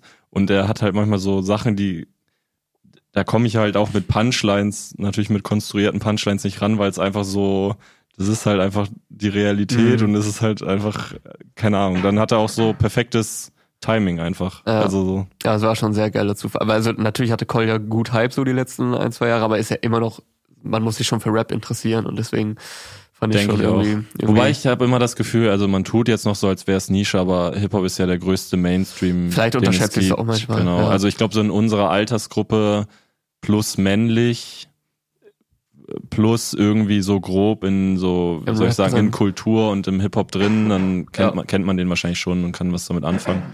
Boah, meine Stimme merkt langsam, dass sie zwei, zwei Stunden fast schon redet. Ähm, aber letztes Thema noch. Ähm, genau, Fußball hatte ich gesagt. Du bist ja Fan vom HSV, hast also viel gelitten die letzten Jahre. Ähm, und ich als Osnabrück-Fan, da bist natürlich nicht gut drauf zu sprechen.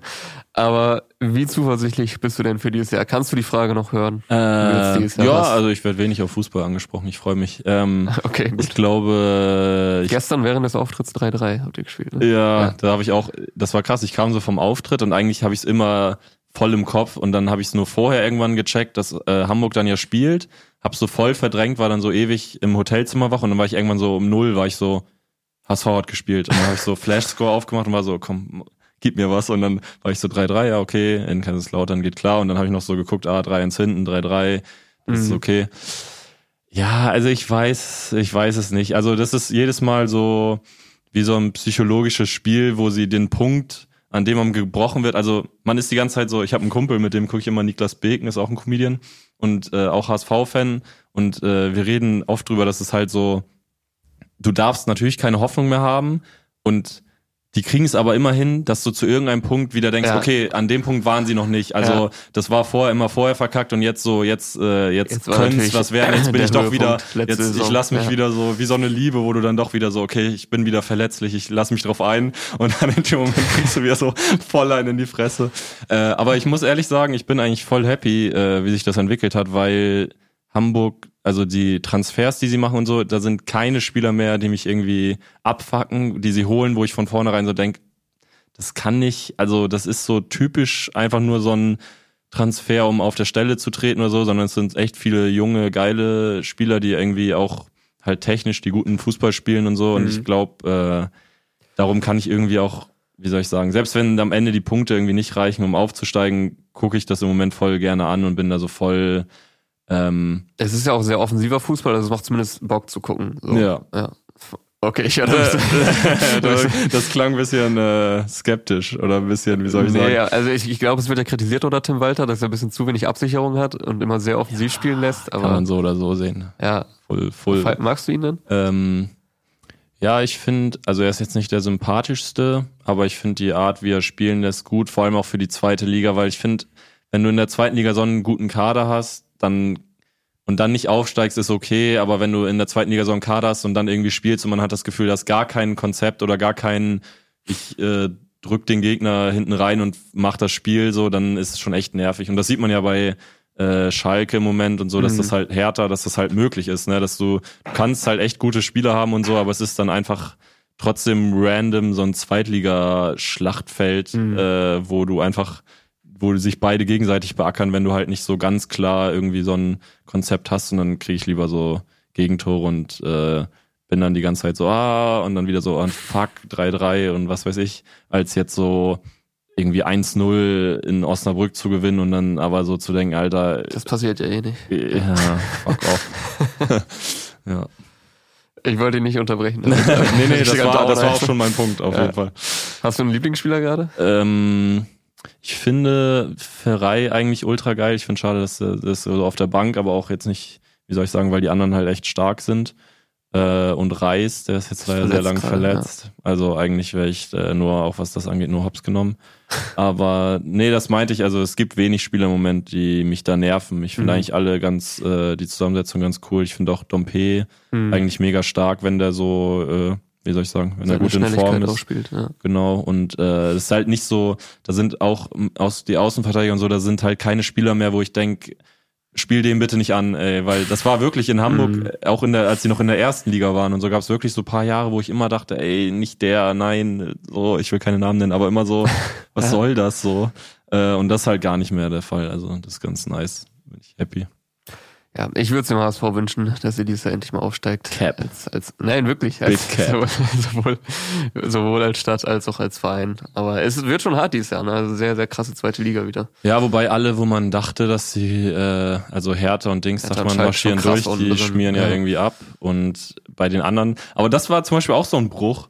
Letztes Jahr war es ja Darmstadt, wenn ich mich richtig erinnere, wo ich die ganze Zeit dachte, ja, okay, Hamburg ist so zweiter, dritter, Darmstadt marschiert durch, aber die werden ja nicht komplett durchmarschieren, also die, die werden, werden, ja irgendwann, die werden ja, ja, noch richtig abkacken, ne? da freue ich mich schon drauf. Und dann einfach die ganze Saison über immer so 90. Ja. plus vier so ja. das Siegtor noch gemacht und einfach wirklich durchgezogen. Ich hätte es auch nicht gedacht. Also gesagt. das finde ich dann immer crazy, wenn sowas passiert. Aber Shoutout.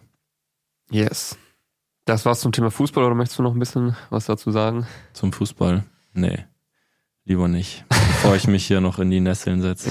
Um Kopf und Kragen rede. Ja. Bevor wir zum Ende kommen, du bist noch, wie gesagt, bis Ende Mai auf Solo-Tour. Ihr geht als Vier Feinde auf kleine Live-Podcast-Tour. Gibt es noch irgendwelche weiteren Projekte, auf die man sich von dir freuen kann? Ähm, Im Jahr 2025 zum Beispiel. ja, das wird morgen mal ausdiskutiert, was da kommt. Stay tuned. Ähm, nee, wir gehen auch auf Vier Feinde-Tour wieder, kann ich, glaube ich, droppen. Äh, ich weiß nicht, wann wir es genau ankündigen, aber irgendwann demnächst. Ab Herbst äh, nächstes ab Herbst 24 oder so circa und äh, dann danach mal gucken. Ich bin nächstes Jahr wieder im ZDF Comedy Sommer. das weißt du jetzt Shoutout, schon? ja. Ach krass. Okay. Ja, da bin ich auch froh. Dann weiß ich schon mal, ah, ein Monat ist die Miete auf jeden Fall schon mal drin. ähm, naja, aber sonst einfach äh, nix, nix, was ich, ich wüsste. Guck das Special von Carvus und so. Fabi Rommel hat sein Special aufzeichnen lassen. Guck das an und dann äh, geht's schon langsam. Podcast. Genau. Ja. Übrigens, äh, das muss ich noch kurz erzählen. Ich weiß nicht, ob du das gesehen hast. Hast du gesehen, dass äh, bei äh, Fabi Rommel beim Tourabschluss einfach cool Savage auf der Gästeliste war? und eine Story gemacht nee, hat. Die haben so ein nee, Selfie zusammen und dann hat Cool Savage einfach so, danke für die Einladung, war eine nice Show Ach, und sowas. Und ich dachte so, was glitscht da schon wieder zusammen, Alter? Das kann doch nicht. Demnächst also, Open einfach. Rhythmus deines Lebens. Ja, genau. ist geil, wie das so sich manchmal so vermixt und man ja. so, gerade als Comedian habe ich das Gefühl, das hatte ich früher auch immer, wenn irgendein Comedian so irgendein Musiker gesagt hat, den ich auch mag. Oder irgendwie so, zum Beispiel jetzt dieses Diltily-Thema, falls mhm. jemand das sieht und mich vielleicht feiert und Diltily auch und das noch nicht wusste. Ich finde sowas immer mega cool, wenn man auf einmal so denkt, ah, crazy, der hat so auch die und die Interesse. Und das war aber bei Cool Savage und Fabi Raumel war es wirklich so Mind, Mind Explosion. ja. ja. Crazy, ne? Ja, aber irgendwie auch logisch, dass er bei ab, ab einer gewissen Reichweite, dass es auch andere Leute in der voll, Öffentlichkeit erreicht. Voll, ne? ja, aber es ist dann schon immer ein bisschen Überraschungseffekt. Immer random. Ey, dann vielen Dank. Ähm, du kannst gerne jetzt mal sagen, welche, welche Schlussworte du hast. Und also das Ganze heißt ja auch Guestbook. Das kannst du dann hier gerne noch äh, verewigen. Hinter all den äh, Tees und ähm, Laptops ist noch hier ein kleines Gästebuch, wo du dich noch gleich einträgst. Mach noch ein kleines Polaroid zusammen. Yes. Ähm, yes. Was wären, was wären Honig deine, haben wir auch Honig noch. haben wir auch noch. Ja, Shoutout an Honig. Ähm, was wären deine Schlussworte außer okay. das? Die muss ich dann auch, von Carus. Okay, die muss ich dann auch reinschreiben. Du kannst sie auch kürzen. Du kannst auch einen, oder einen guten Joke oder keine Ahnung. Oder einen okay. schlechten Joke, der nicht funktioniert hat. Okay. Was auch immer du willst. Okay. Äh, dann sage ich Danke, dass ich hier sein durfte. äh, liebe Grüße, Alex Stolt. Also das ist dann meine Unterschrift. Okay. Und dann, dann habe ich die Seite, die ich heute Comedy schreiben wollte, schon mal abgehakt. Ah, dann hast du jetzt Feierabend. Ja. Geil. Perfekt. Ey, vielen Dank für deine Zeit. Hat echt Spaß gemacht. Ähm, ja auch. Vielen Dank fürs Zuschauen und Zuhören. Ich würde sagen, das war's von uns. Ciao. Ciao, ciao.